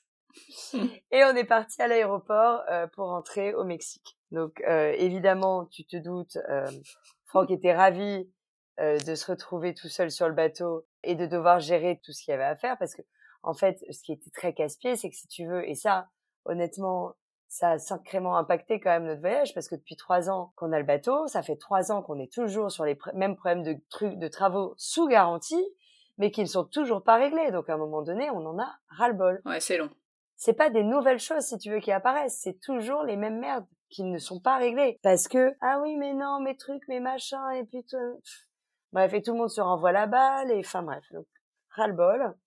Donc ça, honnêtement, ça, on va avoir une liberté d'esprit comme on n'a plus depuis longtemps. Et, euh, et, donc voilà, donc Franck a passé euh, quasiment trois semaines en fait à s'occuper de ça. Et puis pendant ce temps, bah, nous on est rentré au Mexique, on a remis les enfants, j'ai remis les enfants à l'école, euh, j'ai refait mes valises pour euh, pour l'Europe, pour voilà pour qu'on rentre qu'avec deux valises plus une valise de valises vides pour pouvoir euh, parce que j'ai prévu de ramener tout mon linge de maison, tout plein de trucs si tu veux quand on reviendra parce que au Mexique on trouve certaines choses, mais euh, les taxes sont tarées là-bas, donc euh, si tu commandes quelque chose, si tu veux tout, tu peux te faire tout livrer, mais ils te rajoutent des frais de douane de malade. Donc bon, je me suis dit j'achète tout en France, euh, j'enlève les étiquettes, je lave tout, je dis que c'est à moi de toute façon, et puis comme ça ils te font pas payer la TVA, le truc, le machin. Et puis du coup, bah je, je suis aussi rentrée le 14 juin parce qu'on était censé signer notre maison mexicaine le 15. Mais oui. Bon, la bonne nouvelle, c'est que de toute façon, on n'avait pas les sous puisque la vente du bateau a été avait reportée. été reculée et que la vente de notre maison de Bordeaux a été reculée aussi. Bon, pas d'urgence, mais bon, je me suis dit quand même euh, qu'ils croient pas qu'on se désiste. Euh, je vais montrer que je suis là. Et puis là, bon bah bienvenue au Mexique, l'agent immobilier qui m'appelle, qui me dit euh, non mais en fait euh, la, la vendeuse, euh, elle vient de se faire faire une opération de chirurgie esthétique, donc elle est en convalescence. De toute façon, elle peut rien signer en ce moment. Je ah, super, cool, belle info. Au final, c'était donc censé être le 15 juin. On a eu un message vendredi, comme quoi elle a, elle a signé vendredi. Ah. Donc deux semaines après. Voilà. On a eu le montant euh, qu'il fallait qu'on transfère hier. Donc là, normalement. Ah, ça, ça paraît pas mal là. Ben oui et non, parce que Ah. du coup, la maison de Bordeaux, qu'on devait signer le 15 juin, a été reculée à une signature garantie le 6 juillet. Donc là, ça fait, c'est aussi pour ça que je suis rentrée. Donc c'est mercredi normalement. Donc ça fait euh, une semaine que j'attends et que les notaires me disent oui oui pas de problème. Semaine prochaine vous avez une date. Et quand hier l'agent immobilier si tu veux m'appelle en me disant ah ben non mais en fait finalement les acheteurs qui étaient censés être des investisseurs qui achetaient sans crédit veulent un crédit. Ils l'ont eu, mais euh, ça met trois semaines pour avoir les offres de prêt. Vous pouvez pas signer avant le 29 juillet. Autant te dire que je suis ravie. Parce que là, tu vas pas me faire croire qu'ils le savaient pas la semaine dernière déjà. Évidemment. Bon, clairement, ils se foutent de moi. Bon, je suis un petit peu énervée, j'avoue. Mais bon, il se trouve que coup de bol, euh, le bateau, c'est compliqué, mais normalement, Franck, la semaine dernière, vendredi, était à Stuttgart. Moi, j'étais à Strasbourg. je devais aller en Bavière chez la sœur de Franck, faire un week-end fille avec les enfants. Donc avec toutes les sœurs de Franck. On passait par euh, Stuttgart. On ne devait pas s'arrêter, mais euh, le train s'arrêtait quand même à Stuttgart. J'avais neuf minutes d'arrêt pour changer de train. Évidemment, le train à l'aller de Strasbourg était en retard. Coup de bol, le train de Stuttgart à Munich l'était aussi. Donc, euh, bref, Franck est arrivé sur le quai. Euh, il a couru avec nous jusqu'à l'autre train. Et puis, bah, quand on est monté dans le train, il m'a filé, il m'a balancé la pochette. Je lui dit, mais j'ai pas de stylo. Il m'a dit, c'est dedans. j'ai signé tous les papiers. Et en fait, euh, du coup, il a pu envoyer tout ça en FedEx en Floride parce que euh, pour pouvoir nous faire le virement des sous, il fallait qu'ils aient les originaux. Donc normalement, les originaux arrivent en Floride. On est quoi? On est mardi aujourd'hui. Euh, une fois que euh, ils ont les originaux, ils peuvent transférer les sous à notre banque qui détient notre crédit sur le bateau. Du coup, la banque va pouvoir solder le crédit Oh la et vache. euh, transférer la propriété. On y est presque. Normalement, si tout va bien, fin de semaine, C'est réglé. on devrait pouvoir être bon. Tout est un parcours du combattant quand tu commences à travailler entre deux pays, en fait, parce qu'on n'a pas les mêmes process du tout. Au Mexique, ils nous demandent de payer la maison pour que la nana puisse rembourser son crédit pour qu'après, ils puissent nous transférer la propriété. C'est pas très rassurant en tant qu'acheteur. Voilà, c'est, c'est pas comme en France, quoi. Oui, et même en France, tu as des délais euh, qui euh, deviennent, enfin, qui se rajoutent euh, alors que c'était prévisible. Oui, oui, oui, oui, complètement. Mais en France, disons que le, le notaire reçoit les fonds et après c'est le notaire qui fait, si tu veux, la, la répartition banque-acheteur. Tout se fait le même jour, en fait, si tu veux, le transfert de propriété et le règlement. ce qui n'est pas le cas dans les autres pays, apparemment. On apprend, on apprend. Mais oui. Avant de parler de votre retour en France, il y a un truc, parfois vous tombez sur des laveries euh, qui, euh, qui sont aussi euh, assez singulières. Je pense à cette laverie qui, il y a peu de temps encore, était interdite aux enfants. Oui, alors, ben c'est vrai, globalement, tu vois, je te disais, les Bahamas, les gens sont très sympas, super souriants, hyper accueillants. Et vraiment, c'est très, toujours partout, hyper kids-friendly. C'est-à-dire que dans les restos, partout, enfin, ils adorent les enfants, si tu veux. Et puis, bah, on part avec nos sacs Ikea, nos enfants. Je t'avoue qu'en général, j'ai tendance quand même à aller faire euh, tout ce qui est linge et, shopping toute seule parce que c'est quand même plus pratique sans les gamins autour. Bon, là, on s'était dit, c'est les derniers jours, euh, on y va ensemble. En plus, la laverie est proche du, resto, donc on met notre linge à laver. On va au resto tous ensemble et puis je ferai des allers-retours pour aller mettre dans les sèche-linges et tout et tout. Donc comme d'hab, c'est Franck qui avait pris euh, les infos via des applis en fait qui existent pour les gens qui vivent en bateau, enfin ou qui se baladent en bateau où du coup, bah, il y a d'autres gens qui sont déjà venus là, qui te disent où faire ton, ton, linge, où faire tes lessives, où faire tes courses, où aller si les gens sont sympas, si c'est pratique, avec des notes, tu vois, une espèce de TripAdvisor, euh, ou Yelp, ou je sais pas quoi, de, de, des gens de bateau. Et puis on arrive dans la, dans la laverie, et puis le mec hyper agressif qui se met en fait dans la porte, enfin dans la porte, genre pour nous bloquer un peu le passage. Euh, donc Franck demande, bah, est-ce qu'on peut rentrer? Et Le mec dit, bah ça dépend. Est-ce que vous contrôlez vos enfants? Ben, je sais pas, qu'est-ce que vous entendez par contrôler En fait, ce ne sont pas des animaux. On n'a pas de laisse, ça c'est sûr. Bah, est-ce que, est-ce que, est-ce qu'ils sont sages? Je dis, bah oui, je pense que ça devrait bien se passer. A priori, c'est pas la première fois qu'ils vont dans une laverie. Enfin, ils vit sur un bateau, ils sont toujours vivants. A priori, c'est que ça se passe pas trop mal. Et puis donc ils nous laissent rentrer. La laverie était vide, donc bah, je prends trois chariots et puis bah, je, commence. Enfin, les enfants commencent à trier le linge, ils ont l'habitude. Et puis on est au, milieu du chemin et le mec il est hyper désagréable, il dit ouais mais vous êtes au milieu du chemin. Je dis bah oui mais bon il y a personne. Oui mais ça m'arrange pas. Bon bah ok. Qu'on part quand même dans une vraie conversation, si tu veux un, vrai débat sur euh, si on peut rester au milieu du chemin ou pas quoi en fait à la place de me laisser tranquille prier mon ange. Donc voilà je, je, je, finis ça effectivement. Et puis à un moment donné je regarde et puis je vois son sèche-linge en fait qui est au gaz et qui a une espèce d'énorme flamme qui flambe en plein milieu et je me dis mais c'est pas possible ce truc. Est-ce que c'est légal d'avoir ce genre de truc? Bah, écoute, quand je vois les branchements électriques là, aux Bahamas en général, c'est il y a toujours des câbles qui courent partout, euh, machin. C'est il n'y a pas une installation qui soit aux normes européennes, ça c'est sûr. Mais bon, après chez eux, euh, honnêtement, s'ils ont l'électricité, c'est déjà cool avec tous les ouragans qui se tapent. Quand ils peuvent avoir l'électricité qui revient, je t'avoue que ils se posent pas la question de si c'est normes ou pas. Hein. Ouais. Mais euh, mais bon. Et donc du coup, Franck me dit en sortant de cette laverie, c'est mon charmante, ah oui, mais j'avais j'avais lu en fait sur le site que jusqu'à il y a pas longtemps c'était interdit aux enfants et que le mec était vraiment désagréable. Une laverie. Ouais. Eh ben, voilà, enfin je trouvais ça tellement dingue que je me suis dit qu'on pouvait pas passer à côté quand même. Je, je, te dis, on a vraiment toujours été super bien accueillis avec les enfants, où que ce soit, euh, même dans des restos un peu sympas ou dans des endroits un peu cool, tu vois. Donc je j'ai pas compris là. Ouais, c'était une expérience. C'est tout à fait. On arrive doucement, euh, mais sûrement, à, la fin de vos aventures. Mais alors la dernière, euh, j'ai trouvé quand même. Euh, elle est en étape en plus. Elle est. Elle, nous tient elle nous a tenu en haleine pendant quelques postes. C'est votre retour sur Condor avec toutes les péripéties d'Airbnb. Je t'arrête tout de suite. C'est pas fini. Hein. C'est-à-dire que ça va te tenir en haleine tout l'été, hein, parce que je suis vraiment loin d'être. Encore hier, j'ai booké des billets et je, je, je me fatigue. Mais alors, ok, depuis le début. Qu'est-ce qui s'est passé? Non, ben en fait, je je sais pas. Écoute, je je sais pas. Je j'ai plus de cerveau, je pense. Hein, c'est tout. Il hein, était temps que ça s'arrête.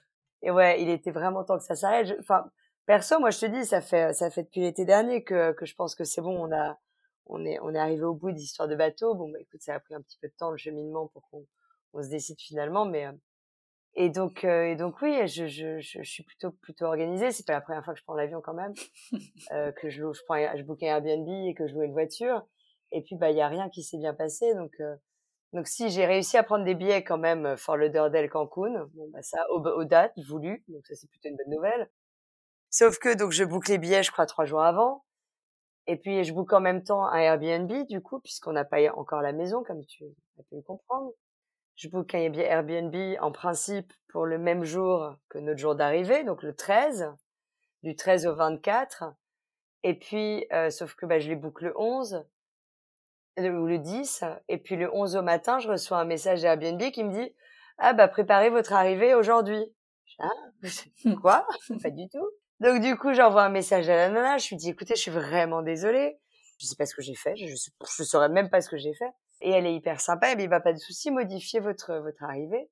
Sauf que bah comme Airbnb considère que je suis déjà dans les lieux, je peux pas changer la date d'arrivée, donc la nana me laisse changer la date de retour. Donc elle me rembourse les deux nuits que j'ai pas passées dans l'Airbnb. Sympa. J'aurais bien prolongé puisque je savais que j'allais rester un peu plus. Il se trouve que c'était déjà loué du coup. déjà je me dis super, en plus il va falloir que je déménage de Airbnb. J'arrive à Cancun, j'avais booké avec eDreams la voiture de Locke. J'arrive au guichet de euh, Rent Car Mexico.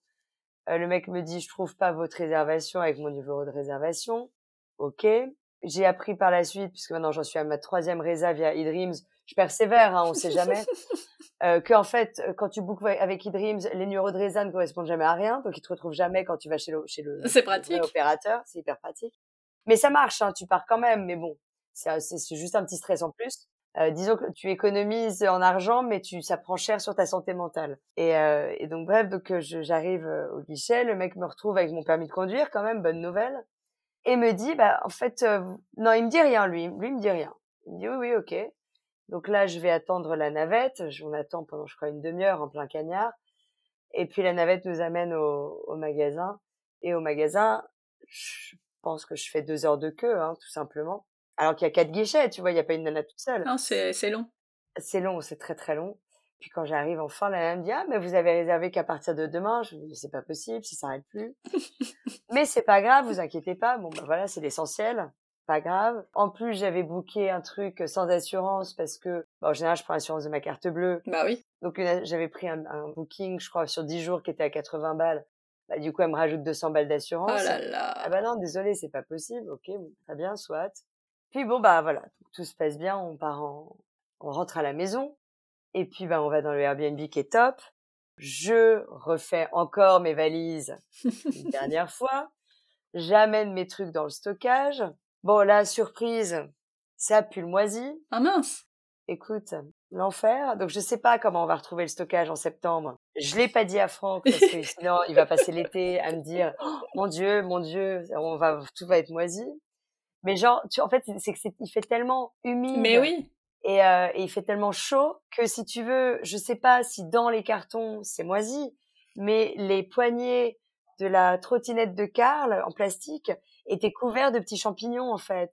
Donc si tu veux, je, me dis bon, écoute. Oui, ça ça laisse pas présager. Euh... Non, mais bon, ça nous est arrivé plein de fois sur le bateau. Souvent, euh, c'est juste une odeur. Les trucs en cuir, genre euh, chaussures, ceintures euh, ça se nettoie facilement avec un chiffon doux. Donc bon, rien d'insupportable. Après, on verra. Hein, si on a un carton entier qui est complètement moisi, bah, c'est la vie. Écoute. Mais bon, donc voilà. Donc ça, je sais déjà que ça va être super en septembre. Et puis euh, donc voilà. Donc on n'a plus que trois valises. Donc ça, c'est super. Euh, je book un autre Airbnb. On déménage. Je dois aller prolonger ma voiture de loc parce que au Mexique, tu peux pas juste appeler en disant je prolonge parce que si tu ne vas pas sur place, ils considèrent que tu payes des frais de comme quoi t'as pas ramené ta voiture. C'est pratique ça aussi. C'est pratique. Donc du coup, je pars à Playa del Carmen. Coup de bol, j'ai pas besoin d'aller jusqu'à Cancun à l'agence où j'ai loué. Tu vois, je vais juste à Playa del Carmen. Donc comme je m'étais prévu toute la matinée pour m'occuper de ça, vu les deux heures de queue que j'avais eu à, Cancun, finalement je m'en sens hyper bien. En quatre secondes, c'est fait. Donc du coup, je me fais une petite matinée shopping sympa. Bah bien. Voilà. Ça fait une petite pause euh, dans toutes ces galères. Tout à fait, donc ça c'était cool. Et puis en fait, je book euh, mes billets d'avion pour rentrer en Allemagne, donc en direct euh, Cancun-Francfort avec eDreams et Condor. Et sauf qu'en fait, bah 24 heures avant, je veux faire mon check-in. et qu'avec mon numéro de Reza sur euh, Condor, ils me disent que je suis, j'ai pas de Reza en fait. Super. Donc, euh, je suis ravie. Donc, le lendemain matin, comme c'est la première fois, je stresse un peu. Bah oui, tu m'étonnes. Le, ça commence à faire vraiment beaucoup pour, pour moi toute seule. Donc, le lendemain matin, euh, je, j'amène les enfants à l'école. Comme ça, je finis de faire mes valises tranquilles. Je vis de l'appart tranquillement. Euh, je vais chercher les Carl à l'école à midi et demi. On se fait un dernier petit tour de piscine. À deux heures et demie, on va chercher Ava. Et puis on part à Cancun. On va se faire un bon resto quand même à midi parce qu'il faut pas déconner quand même. et on arrive genre à l'aéroport, écoute, euh, vers 6h30 du soir, un truc comme ça.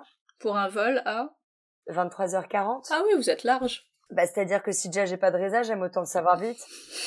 Donc, tu vois, mais en me disant, bon bah, au moins si j'ai pas de résa, tu vois, ils me le disent. Au pire, euh, j'ai le temps de booker un hôtel, tu vois, pour passer la nuit. Enfin, parce que si t'arrives à 22 heures et puis qu'avec les gamins, tu dois te trouver un hôtel, un truc, c'est franchement galère. Donc, euh, j'arrive, je vois euh, les machines euh, self-check-in. Mmh je mets mon, je scanne mon passeport et puis pareil, pas de réserve à votre nom. Là, je me dis avec le passeport, c'est quand même un peu plus flippant parce que, le loueur de voiture avec mon permis de conduire, il m'a retrouvé. Hein. Et puis donc je, je demande au personnel qui est là et ils me disent bah non les, les comptoirs Condor sont au bout de, du terminal. Donc on fait, on trace le terminal, on arrive au bout du terminal et là on voit effectivement une rangée d'une vingtaine de, de, de, comptoirs Condor. Et sur les 20 comptoirs Condor, bah il y en a pas un qui soit occupé par quelqu'un en fait. Il y a personne de chez Condor. C'est un peu tôt. Bah oui, mais en fait ils auraient pu avoir un autre vol. C'est vrai. Enfin, chez Air France, il n'y a pas qu'un comptoir qui est ouvert, si tu veux. Il y a, y, a, y a 50 vols en même temps. Donc, à un moment donné, euh, bon, mais bon, les, les vols Air France, si tu veux, début d'été, trois jours avant, c'était 3000 balles qu'on dort, on était à 1000 balles à trois, tu vois. Donc, c'est mieux. on fait des efforts, quoi. Ouais. Même si c'est moins confort. Bon, euh, franchement. La différence, elle est trop énorme, ouais. Ouais, voilà. Enfin, tu vois, c'est pas 100 balles, quoi. C'est, euh, voilà. Donc, euh, donc, du coup, j'attends. Enfin, je vois, non, je vois une dame tout au bout, au dernier guichet, qui attend avec une valise. Je me dis, bon, bah, peut-être qu'elle sait un truc. Donc c'est une Mexicaine qui parle allemand, donc je baragouine un peu en allemand et je lui explique ma situation. Et elle me dit non mais vous inquiétez pas, ça m'est déjà arrivé. À partir du moment où vous avez le mail de confirmation de eDreams, c'est bon. Ok. Si je me détends un peu, il est 7 heures. Bon, il y a toujours personne qui arrive. Hein. euh, bref, donc là à un moment donné, si tu veux, les enfants commencent à retourner à l'aéroport. Du coup, je sors l'iPad. Hein, bah oui, non, y a dernière solution, stop. Euh, du coup, je les fous sur un chariot euh, de bagages dans un coin avec l'iPad. Ils étaient hyper mignons. Et puis, je pense qu'on attend jusqu'à 8 euh, heures, un truc comme ça quand même, qu'il y ait quelqu'un qui arrive. Et puis, ils mettent une demi-heure à se mettre en place. Et, ils, ils vont s'acheter à boire, ils s'achètent à manger, ils, font, ils checkent leur téléphone. Tu fais, putain, mais les gars, je sais pas, à un moment donné, on était déjà 70 hein, en train de faire la queue. Hein. Ouais. Entre-temps, on était plus deux. Bah, bah oui. Il y avait la, la, moitié des gens qui étaient arrivés, si tu veux. Là, je me suis rendu compte que les gens arrivaient vraiment très tôt à l'aéroport. Hein. Absolument. Parce que moi, enfin, même en vol international, c'est vrai qu'en général, si je suis là deux heures avant, c'est quand même un grand miracle. Quand tu sais que t'es déjà pré-enregistré. Mais oui, t'as pas besoin. T'as déjà fait le check-in, je vois pas l'intérêt, en fait. d'accord. Donc, je me suis, et là, je me suis posé la question, est-ce que tous ces gens, en fait, n'ont pas pu s'enregistrer? Mais peut-être. Peut-être, tu vois. Donc, euh, donc voilà, donc j'arrive au guichet et, euh, et euh, je lui explique la situation et le mec me dit rien en fait, il, il, me communique pas. Mais bon, euh, il pianote, il scanne le passeport et trucs et machin. Donc je me dis bon, il, a l'air de faire des trucs. Et puis à un moment donné, il imprime trois billets. Je me dis bon bah c'est bon a priori, on va partir, bonne nouvelle. Et donc on est parti. Bon, les, le personnel navigant est extrêmement désagréable sur Condor, hein, faut, faut, le savoir. Euh, et effectivement, euh, Franck est parti aussi avec Condor euh, une semaine après même euh, même euh, galère, enfin non pas même galère, mais extrêmement désagréable. Et j'ai eu pas mal de retours entre temps qui m'ont dit oui, ils sont connus pour ça en fait. Bon, bah voilà. Et en fait, donc je, je... info d'hier, toute fraîche. Je cherche des billets pour le 27 octobre et je sais pas ce qui se passe. Je pense qu'en fait, maintenant, quand tu vas sur les moniteurs de recherche, ils te changent les dates pour te donner le prix, le tarif le plus intéressant. Et en fait, je fais pas gaffe, j'arrive sur euh, sur eDreams et puis en fait, je vois les horaires, je vois le prix, je me dis bon bah super, c'est parfait, c'est le vol que je voulais. Et en fait, je boucle le truc et coup de bol, au dernier moment, il me propose, euh, comme je paye en, en Mastercard, pour 80 balles de plus, donc à 3, euh, d'avoir l'assurance annulation. Et donc je prends le truc en me disant on sait jamais avec toutes les galères que j'ai eues récemment, c'est pas mal. Je book Et là, j'ai le mail de confirmation et j'ai pas booké le 27 euh, août, j'ai booké le 29 août. Ah. C'est pas possible, ça recommence. Et puis, euh, sachant que la rentrée scolaire de Karl, c'est le 29 août et que c'est sa première rentrée scolaire, Ah bah non, tu je peux voulais pas. vraiment, Bah oui. je voulais vraiment être là le premier jour. Et là, parcours du combattant. Donc, je vais sur l'appli eDreams qui me dit pas de souci, euh, vous pouvez tout, tout échanger, tout rembourser. Euh, je clique sur gérer ma réservation. Je, euh, ils me disent ah bah non c'est un vol low cost, il faut voir directement avec Condor. Donc ils me mettent le petit bouton Condor, j'appuie sur Condor, j'arrive sur Condor, évidemment. Condor ne trouve pas ma résa avec mon numéro de résa. En même temps, je cherche la merde, mais je t'avoue qu'une fois de plus, on était à 1000 euros pour trois, alors que même sur Condor, le vol était à 1005, tu vois. Ouais, c'est ça le problème. Parce que j'allais te dire, normalement, enfin, il n'y a pas photo, faut toujours prendre le vol sur la, la Je suis compagnie. d'accord, mais enfin, Mais 500 pas là. euros de Ah bah oui, c'est- c'est 30% de C'est très étonnant d'ailleurs. Mais oui, je comprends pas comment ils y arrivent, eDreams. Enfin, si, ils ont pas de service client, ils ont que des robots qui travaillent, en fait, donc c'est Ouais, mais facile, ils n'ont pas le droit normalement. Je sais pas comment ils se débrouillent, écoute, mais c'est, à chaque fois que j'ai essayé des trucs, c'était moins cher que l'opérateur, euh, Dingue. Ouais. Et donc, du coup, euh, bref, donc le je commence à chatter sur eDreams, sauf qu'évidemment, c'est un robot qui me dit, allez sur gérer la réservation. Ça marche pas chez Condor, je ne comprends pas. Je leur dis que je veux parler à un être humain. Bref, ils veulent pas me passer d'être humain. Sur le site, il n'y a pas de numéro de téléphone, c'est une galère. Et puis donc, coup de bol, mon mari est allemand, on est en Allemagne. Donc Franck me dit, attends, j'essaie d'appeler Condor. Il essaie d'appeler Condor. La bonne nouvelle, c'est qu'il trouve ma résa, donc elle Ah. existe. Ça, c'est déjà pas mal. Mais ils peuvent rien faire, il faut voir Parce avec que c'est le- Dreams. Eh oui. Donc du coup, je Google, je passe une demi-heure sur Google, je trouve un numéro de téléphone en 01, même pas un numéro Azure à 70 balles la minute, ça je suis, je suis hyper contente. Je tombe sur une, une dana charmante qui me dit euh, ah maintenant mais désolé, euh, vous pouvez pas modifier votre réservation, euh, c'est euh, Condor qui peut le faire. Et je dis ouais en fait on, je viens de raccrocher avec Condor, ils peuvent pas. Non, c'est clair, c'est Elle eux. dit bah ouais mais nous non plus. C'est un peu comme le bateau qui peut pas nous verrer les sous s'ils ont pas l'acte de propriété. C'est un peu comme la maison du Mexique. Enfin, c'est tout en ce moment, c'est ça. C'est le serpent qui se mord la queue. C'est oui, mais non, c'est l'autre. Bon. Et puis à un moment donné, je lui dis ok. Et pour l'annulation, vous pouvez le faire parce que c'est vous qui m'avez filé l'assurance. Ça, c'est pas une assurance qu'on a. On est d'accord. Ah oui, oui, ça y a pas de souci. Ok, bah alors faites annuler, puis je rebookerai à côté. C'est pas grave, y a pas de souci. Et donc du coup, elle m'a annulé le billet. Et puis après qu- 92 vérifications, tu te doutes, j'ai rebooké sur eDreams T'insistes avec Condor. Ben oui, mais enfin 500 balles de oui, non, mais c'est veux dire clair. une fois de plus, quoi. Il y a quand même des trucs à faire, tu Il n'y vois. a pas photo. Voilà, donc du coup, j'ai euh, j'ai rebooké, mais là c'est bon, j'ai booké le 28 parce que le, le vol du 27 que je voulais était encore 300 euros de plus, donc je me suis dit, euh, flûte. Donc on arrive le 28 à, à 22 heures pour la rentrée scolaire, le, le Le- 29 à 8h30. Et puis, on fera la sieste, hein, c'est pas grave, tant pis. Il sera là le premier jour, c'est important. C'est ça. Et puis euh, il manquerait plus qu'on juste qu'on rate le réveil avec le, le, le décalage horaire. Tu sais. On t'en mettra deux ou trois pour être sûr. Ouais, je pense, je pense. Et donc maintenant, je sais déjà que mon départ de Francfort, je pourrais pas euh, me, me préenregistrer. Oui, bah oui. Voilà. Donc là, je suis déjà sereine à l'avance de savoir que ça n'arrivera pas. non, mais au moins je sais, tu vois. Maintenant, Et tu as l'expérience. constater que la réservation existe chez Condor. Donc à partir du moment où tu, tu sais ça, Tu sais tout. tu sais tout. Donc voilà, je sais que bah, le 28 août, je serai en avance au guichet. Oui. mais pas trop non plus parce que Ça ça, sert à rien. je travaille pas à l'avance. mais bon, un bon un bon 2 3 heures, ça fonctionne. Voilà. Ça fait beaucoup. Ça fait beaucoup. Ça fait effectivement beaucoup. Et là, j'ai a priori booké euh, quasiment tous mes billets de train pour l'été. Mais ça, c'est pareil, c'est hallucinant les tarifs qu'ils pratiquent. J'ai voulu faire un Strasbourg-Bordeaux. Sur Volotea, on était à quasiment 2000 euros à 4. Un aller, un aller, non, un aller-retour, pardon. Mais c'était 225 euros par personne, l'aller. Euh, même les enfants. Euh, je savais pas, mais maintenant, on, ils ont un, un train direct avec TGV. Ah, c'est mieux. 5 heures. Honnêtement, je pense qu'entre arriver à l'aéroport à l'avance, le taxi, le truc, le machin, je pense qu'on est à peu près sur les mêmes horaires. Du coup, bah, je te dirais, on va essayer le TGV euh, Strasbourg-Bordeaux. Ah, mais ce sera bien. Ils ont pas pris un bras parce que eux aussi, euh, ils ont augmenté leur prix. Hein. Bah, écoute, ils sont au tarif qu'on aurait payé euh, d'habitude en avion, en, en Volotea. On a payé, on a payé 500 euros à 4, je crois.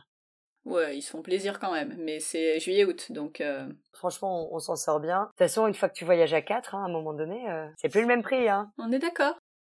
Bon, on a fait un bon tour là. On est à peu près à jour de vos folles aventures qui vont continuer, mais dans un contexte un peu différent. Comme d'habitude, je vais quand même faire quelques petites questions de, de fin plus courtes pour continuer de voyager, mais comme on les a déjà faites la dernière fois, j'ai changé. Quelle destination aimerais-tu faire découvrir à tes enfants? Une destination que tu as déjà faite toi? Alors justement, bah, on avait parlé la dernière fois. J'aimerais bien en fait, euh, plus Ava parce qu'elle est un peu plus grande, la Mongolie à cheval. En tout cas, un truc à cheval, parce que c'est vrai que moi j'avais fait, bah, je t'en avais parlé la dernière fois, j'avais fait la Mongolie à cheval euh, euh, il y a quelques années. Bon, je t'avoue que je sais pas si je serais encore capable de me taper 8 heures de cheval par jour, parce que je crois que j'en ai pas fait depuis à peu près là. Bon, voilà, être un peu ambitieux. Mais je reçois toujours les mails de cheval d'aventure avec qui j'étais partie. Et c'est vrai que je suis toujours impressionnée parce que ça reste des vacances qui sont pas très chères puisque c'est des vacances où souvent tu loges sous tente ou chez l'habitant. Donc du coup, euh, du coup, ça reste des tarifs qui sont assez abordables. Mais bon, faudrait quand même que, faut que, je commence par mettre euh, Ava à l'équitation. oui, avant de faire tout un voyage, c'est peut-être mieux. Voilà, donc je me suis dit on va peut-être commencer par trois jours au Maroc ou, euh, au Portugal ou au Mexique hein, d'ailleurs. Mais, euh, mais bon, on, on, verra. Quelle est la destination que a priori tu ne feras jamais? Ben, moi je suis je suis ouverte à, à toutes les destinations. Je pense que de fait, de par des situations plutôt géopolitiques, euh, voilà, il y a des endroits où je veux pas aller parce que c'est dangereux. Maintenant, j'ai aucun a priori euh, sur le pays en tant que tel. C'est plus, c'est plus la situation géopolitique qui va me dire euh, non, bah non, on n'y va pas quoi. Oui, quand je dis géopolitique, c'est pas forcément la guerre, ça va être aussi la situation de la femme, comme elle est perçue dans le pays, si tu veux, ou, des enfants. Est-ce qu'il y a un type de voyage que tu as pu faire, mais que tu ne referais plus aujourd'hui? Bah, euh, je t'avoue que les, euh, les, les gros clubs en all inclusive, c'est un peu moins, euh, plus trop mon truc. maintenant, une fois de temps en temps, un club med avec les enfants, bon bah je dis pas, je dis pas non non plus, hein. c'est plutôt cool quand même. non, ah si, le sac à dos. Le sac à dos, c'est un truc qui me, non, ça me gonfle. Refaire ma valise tous les deux jours, c'est bon, j'en ai ras la casquette là. Et puis porter mon sac, non, non. Et puis ceux des enfants, non, non, sac à dos, ça jamais plus. Non, non, voilà, ça, ça jamais plus. Alors que tu vois, l'auberge de jeunesse en soi me, me pose aucun souci si on le fait en road trip. Après, il y a beaucoup d'auberges de, jeunesse qui refusent les enfants. Genre, on en avait vu une trop sympa à Cancun. Je suis pas hyper fan de Cancun, mais celle-là, cette auberge de jeunesse-là avait l'air vraiment top. Puis du coup, j'ai regardé. Et voilà, c'est Adult Only, par exemple. Donc, l'auberge de jeunesse, oui, pourquoi pas. En road trip. Mais, euh, mais non, le sac à dos, c'est non pour toujours. Jamais. Est-ce que euh, il te reste encore euh, une anecdote, un truc qui t'est arrivé dont tu te serais bien passé? Alors, en fait, j'ai quand même dans mes, euh, dans mes petites notes, on n'en a pas parlé, visiblement tu as une amie qui est venue et qui a enchaîné quand même euh, deux, trois trucs pas fun. Mon petit boulet? C'est ça Ah non, c'était hyper fun. Non, non, pour le coup, euh, ça aurait pu ne pas être fun, mais au final, on a, on a, il y, a eu des solutions et c'est vrai qu'on a beaucoup rigolé. Et mais c'est vrai que ça a été effectivement un enchaînement de, de katas les unes après les autres qui ont rendu ce séjour absolument inoubliable. Hein, et, mm-hmm. Mais ce qui est très drôle, c'est que donc c'est ma copine Camille qui est effectivement venue nous voir au Mexique, donc à Puerto Aventuras. Ce qui est hyper drôle, c'est que cette nana, elle bosse quand même dans l'événementiel, elle organise quand même des gros événements pour le festival de Cannes, pour le festival de Deauville, donc elle est censée quand même être plutôt très organisée. Et en fait, la nana donc euh, part de chez elle à Paris, elle arrive à l'aéroport et en fait, arrivée à l'aéroport, elle se rend compte déjà qu'elle a oublié son portefeuille. Ça commence pas bien. Ça commence quand même plutôt pas très bien. Donc euh, Bon, il se trouve que coup de bol, elle m'envoie un message.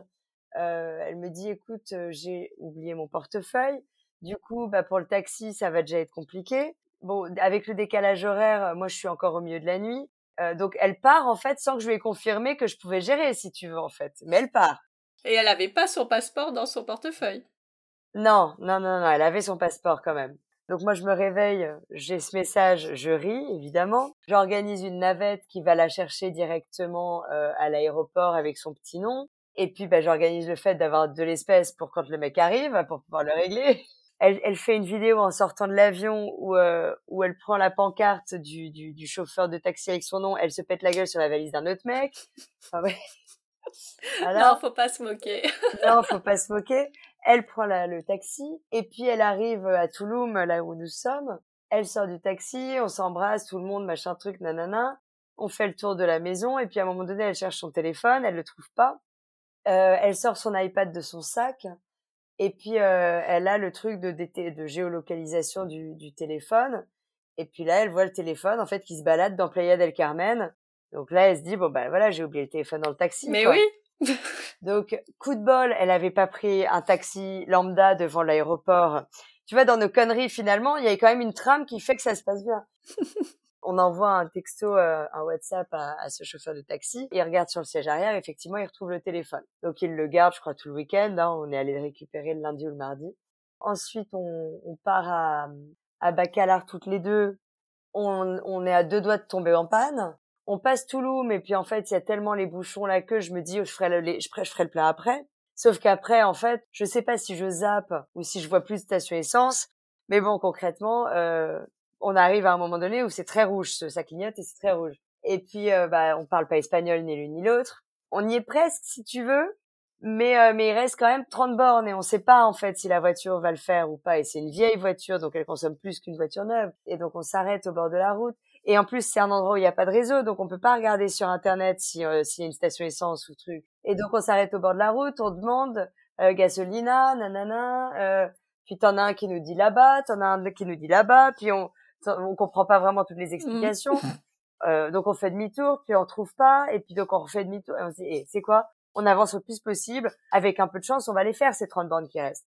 Et effectivement, on, on serre les fesses très très fort. Et puis juste avant Bacalar, on arrive à une station essence et puis, sauf qu'elle n'est pas de notre côté de la route. Elle est évidemment de l'autre côté en face de la route. Et ça, c'était en fait, si c'était sur la carte, je me souviens que c'était sur la carte, on avait vu le logo station essence, parce que j'avais quand même téléchargé la carte avant de partir, mais on pouvait pas faire de recherche sur euh, la plus proche, on avait que celle qui était sur la route principale, puisque c'était la carte qu'on avait hors réseau. Et en fait, on devait en avoir une de notre côté, et en fait, elle était en face. Ligne continue, rien à foutre, on y va. On, non mais bon, voilà. Et puis euh, on traverse et on va prendre de l'essence, soulagement ultime, c'est bon, là là là, alléluia. Et c'est hyper drôle, on paye et là on regarde et en fait garé de l'autre côté de la route est arrivé policia, les flics. Mais bon, ils étaient pas là quand on a on a traversé notre ligne continue. Heureusement. heureusement. Je pense qu'en même temps, on est au Mexique, on aurait pu le justifier avec 10 dollars, ce serait passé. Mais bon, c'est toujours mieux s'ils ne voient pas. Donc du coup, à la place de me refaire la ligne continue pour entrer sur l'autoroute, j'ai fait les choses bien. Je suis partie à droite. Ah bah J'ai fait le tour du terre-plein de l'autre côté. Et puis je suis revenue. Et puis on est passé devant eux. Coucou, coucou, tout va bien. Ouais, non, tu, euh, tu joues pas là. Non, non, non, non, bah surtout au Mexique. Euh, deux jours après, qu'est-ce qu'on a fait? On est sorti, on est rentré tard et elle a perdu ses chaussures en soirée. qu'elle a récupéré deux jours après quand on est retourné dans le bar-resto où elle les avait perdus. Donc tout va bien. Ensuite, on est rentré à Puerto Aventuras. Euh, elle a voulu faire la nouille avec les enfants sur la plage. Elle s'est pété euh, le gros orteil. Donc elle a fini avec un gros orteil tout bleu, euh, énorme, un truc. Et pour finir, on devait aller faire une fête dans la jungle la veille de notre départ et euh, parce que je rentrais en Europe aussi, j'avais des trucs à faire. Et puis en fait, elle s'est réveillée le matin avec euh, une grippe intestinale de taré mental. Donc du coup, on a dû faire venir le médecin qui lui a fait carrément des injections de trucs de machin. Oh là là. Violent, violent. Et puis on a fini les vacances là-dessus. Et où je partais avec un vol la veille du sien. Et où comme elle avait pas de nouveau euh, sac, son portefeuille, bah, je lui ai laissé des, des petits sous pour qu'elle puisse euh, rentrer sereinement à la maison. Voilà. Oh, la semaine de vacances. C'est improbable d'enchaîner les trucs comme ça.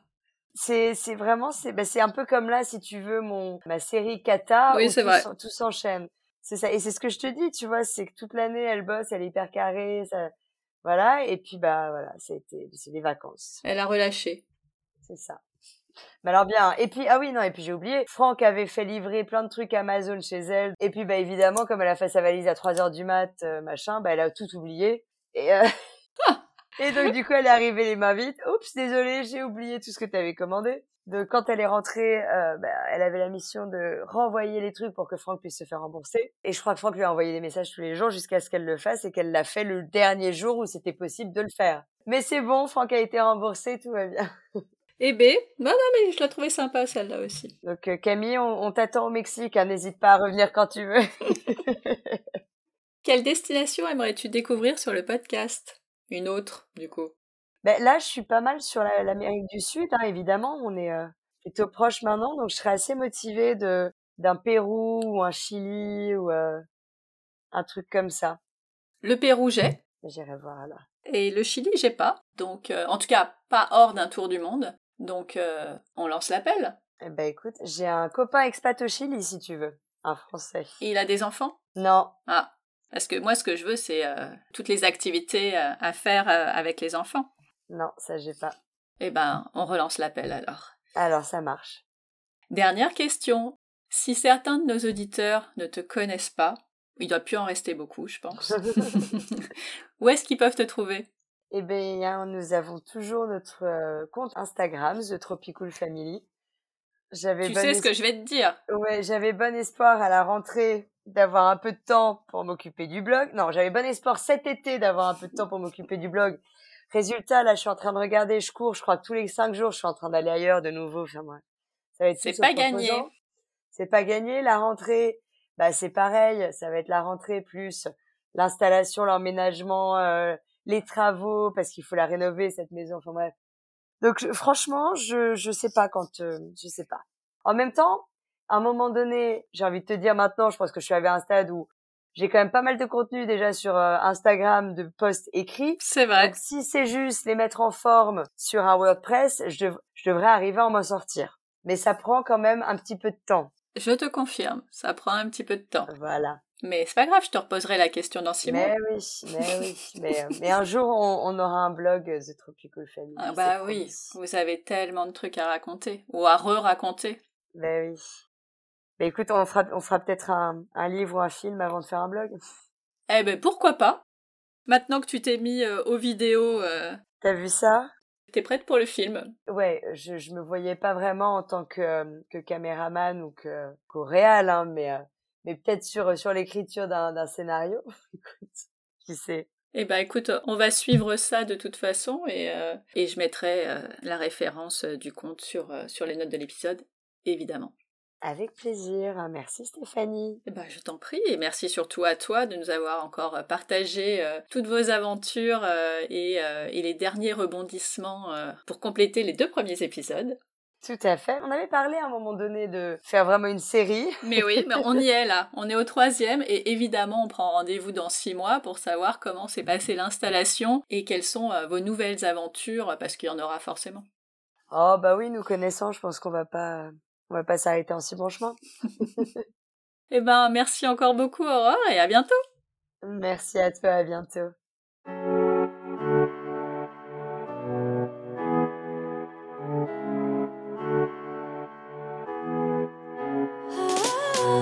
Voilà, c'est tout pour aujourd'hui. Merci d'avoir écouté jusqu'au bout. Si cet épisode vous a plu, bah dites-le moi en écrivant un petit commentaire sur Apple Podcast ou sur le blog. Vous pouvez aussi vous abonner, mettre une note 5 étoiles ou le partager autour de vous. Alors je sais qu'on vous le rabâche tous, mais c'est notre petite récompense après tant d'efforts pour vous proposer un chouette épisode. Et ça dit à Apple qu'il faut le mettre en avant. Alors à votre bon cœur, monsieur dame Comme d'habitude, toutes les notes sont sur le blog famille et voyage avec un s.com. Vous voulez ouvrir vos carnets de voyage? Vous aimeriez en écouter un sur une destination particulière? Retrouvez-moi sur Instagram, à famille et voyage, toujours avec un s, underscore, blog. À bientôt pour le prochain épisode. D'ici là, prenez soin de vous, inspirez-vous et créez-vous de chouettes souvenirs en famille.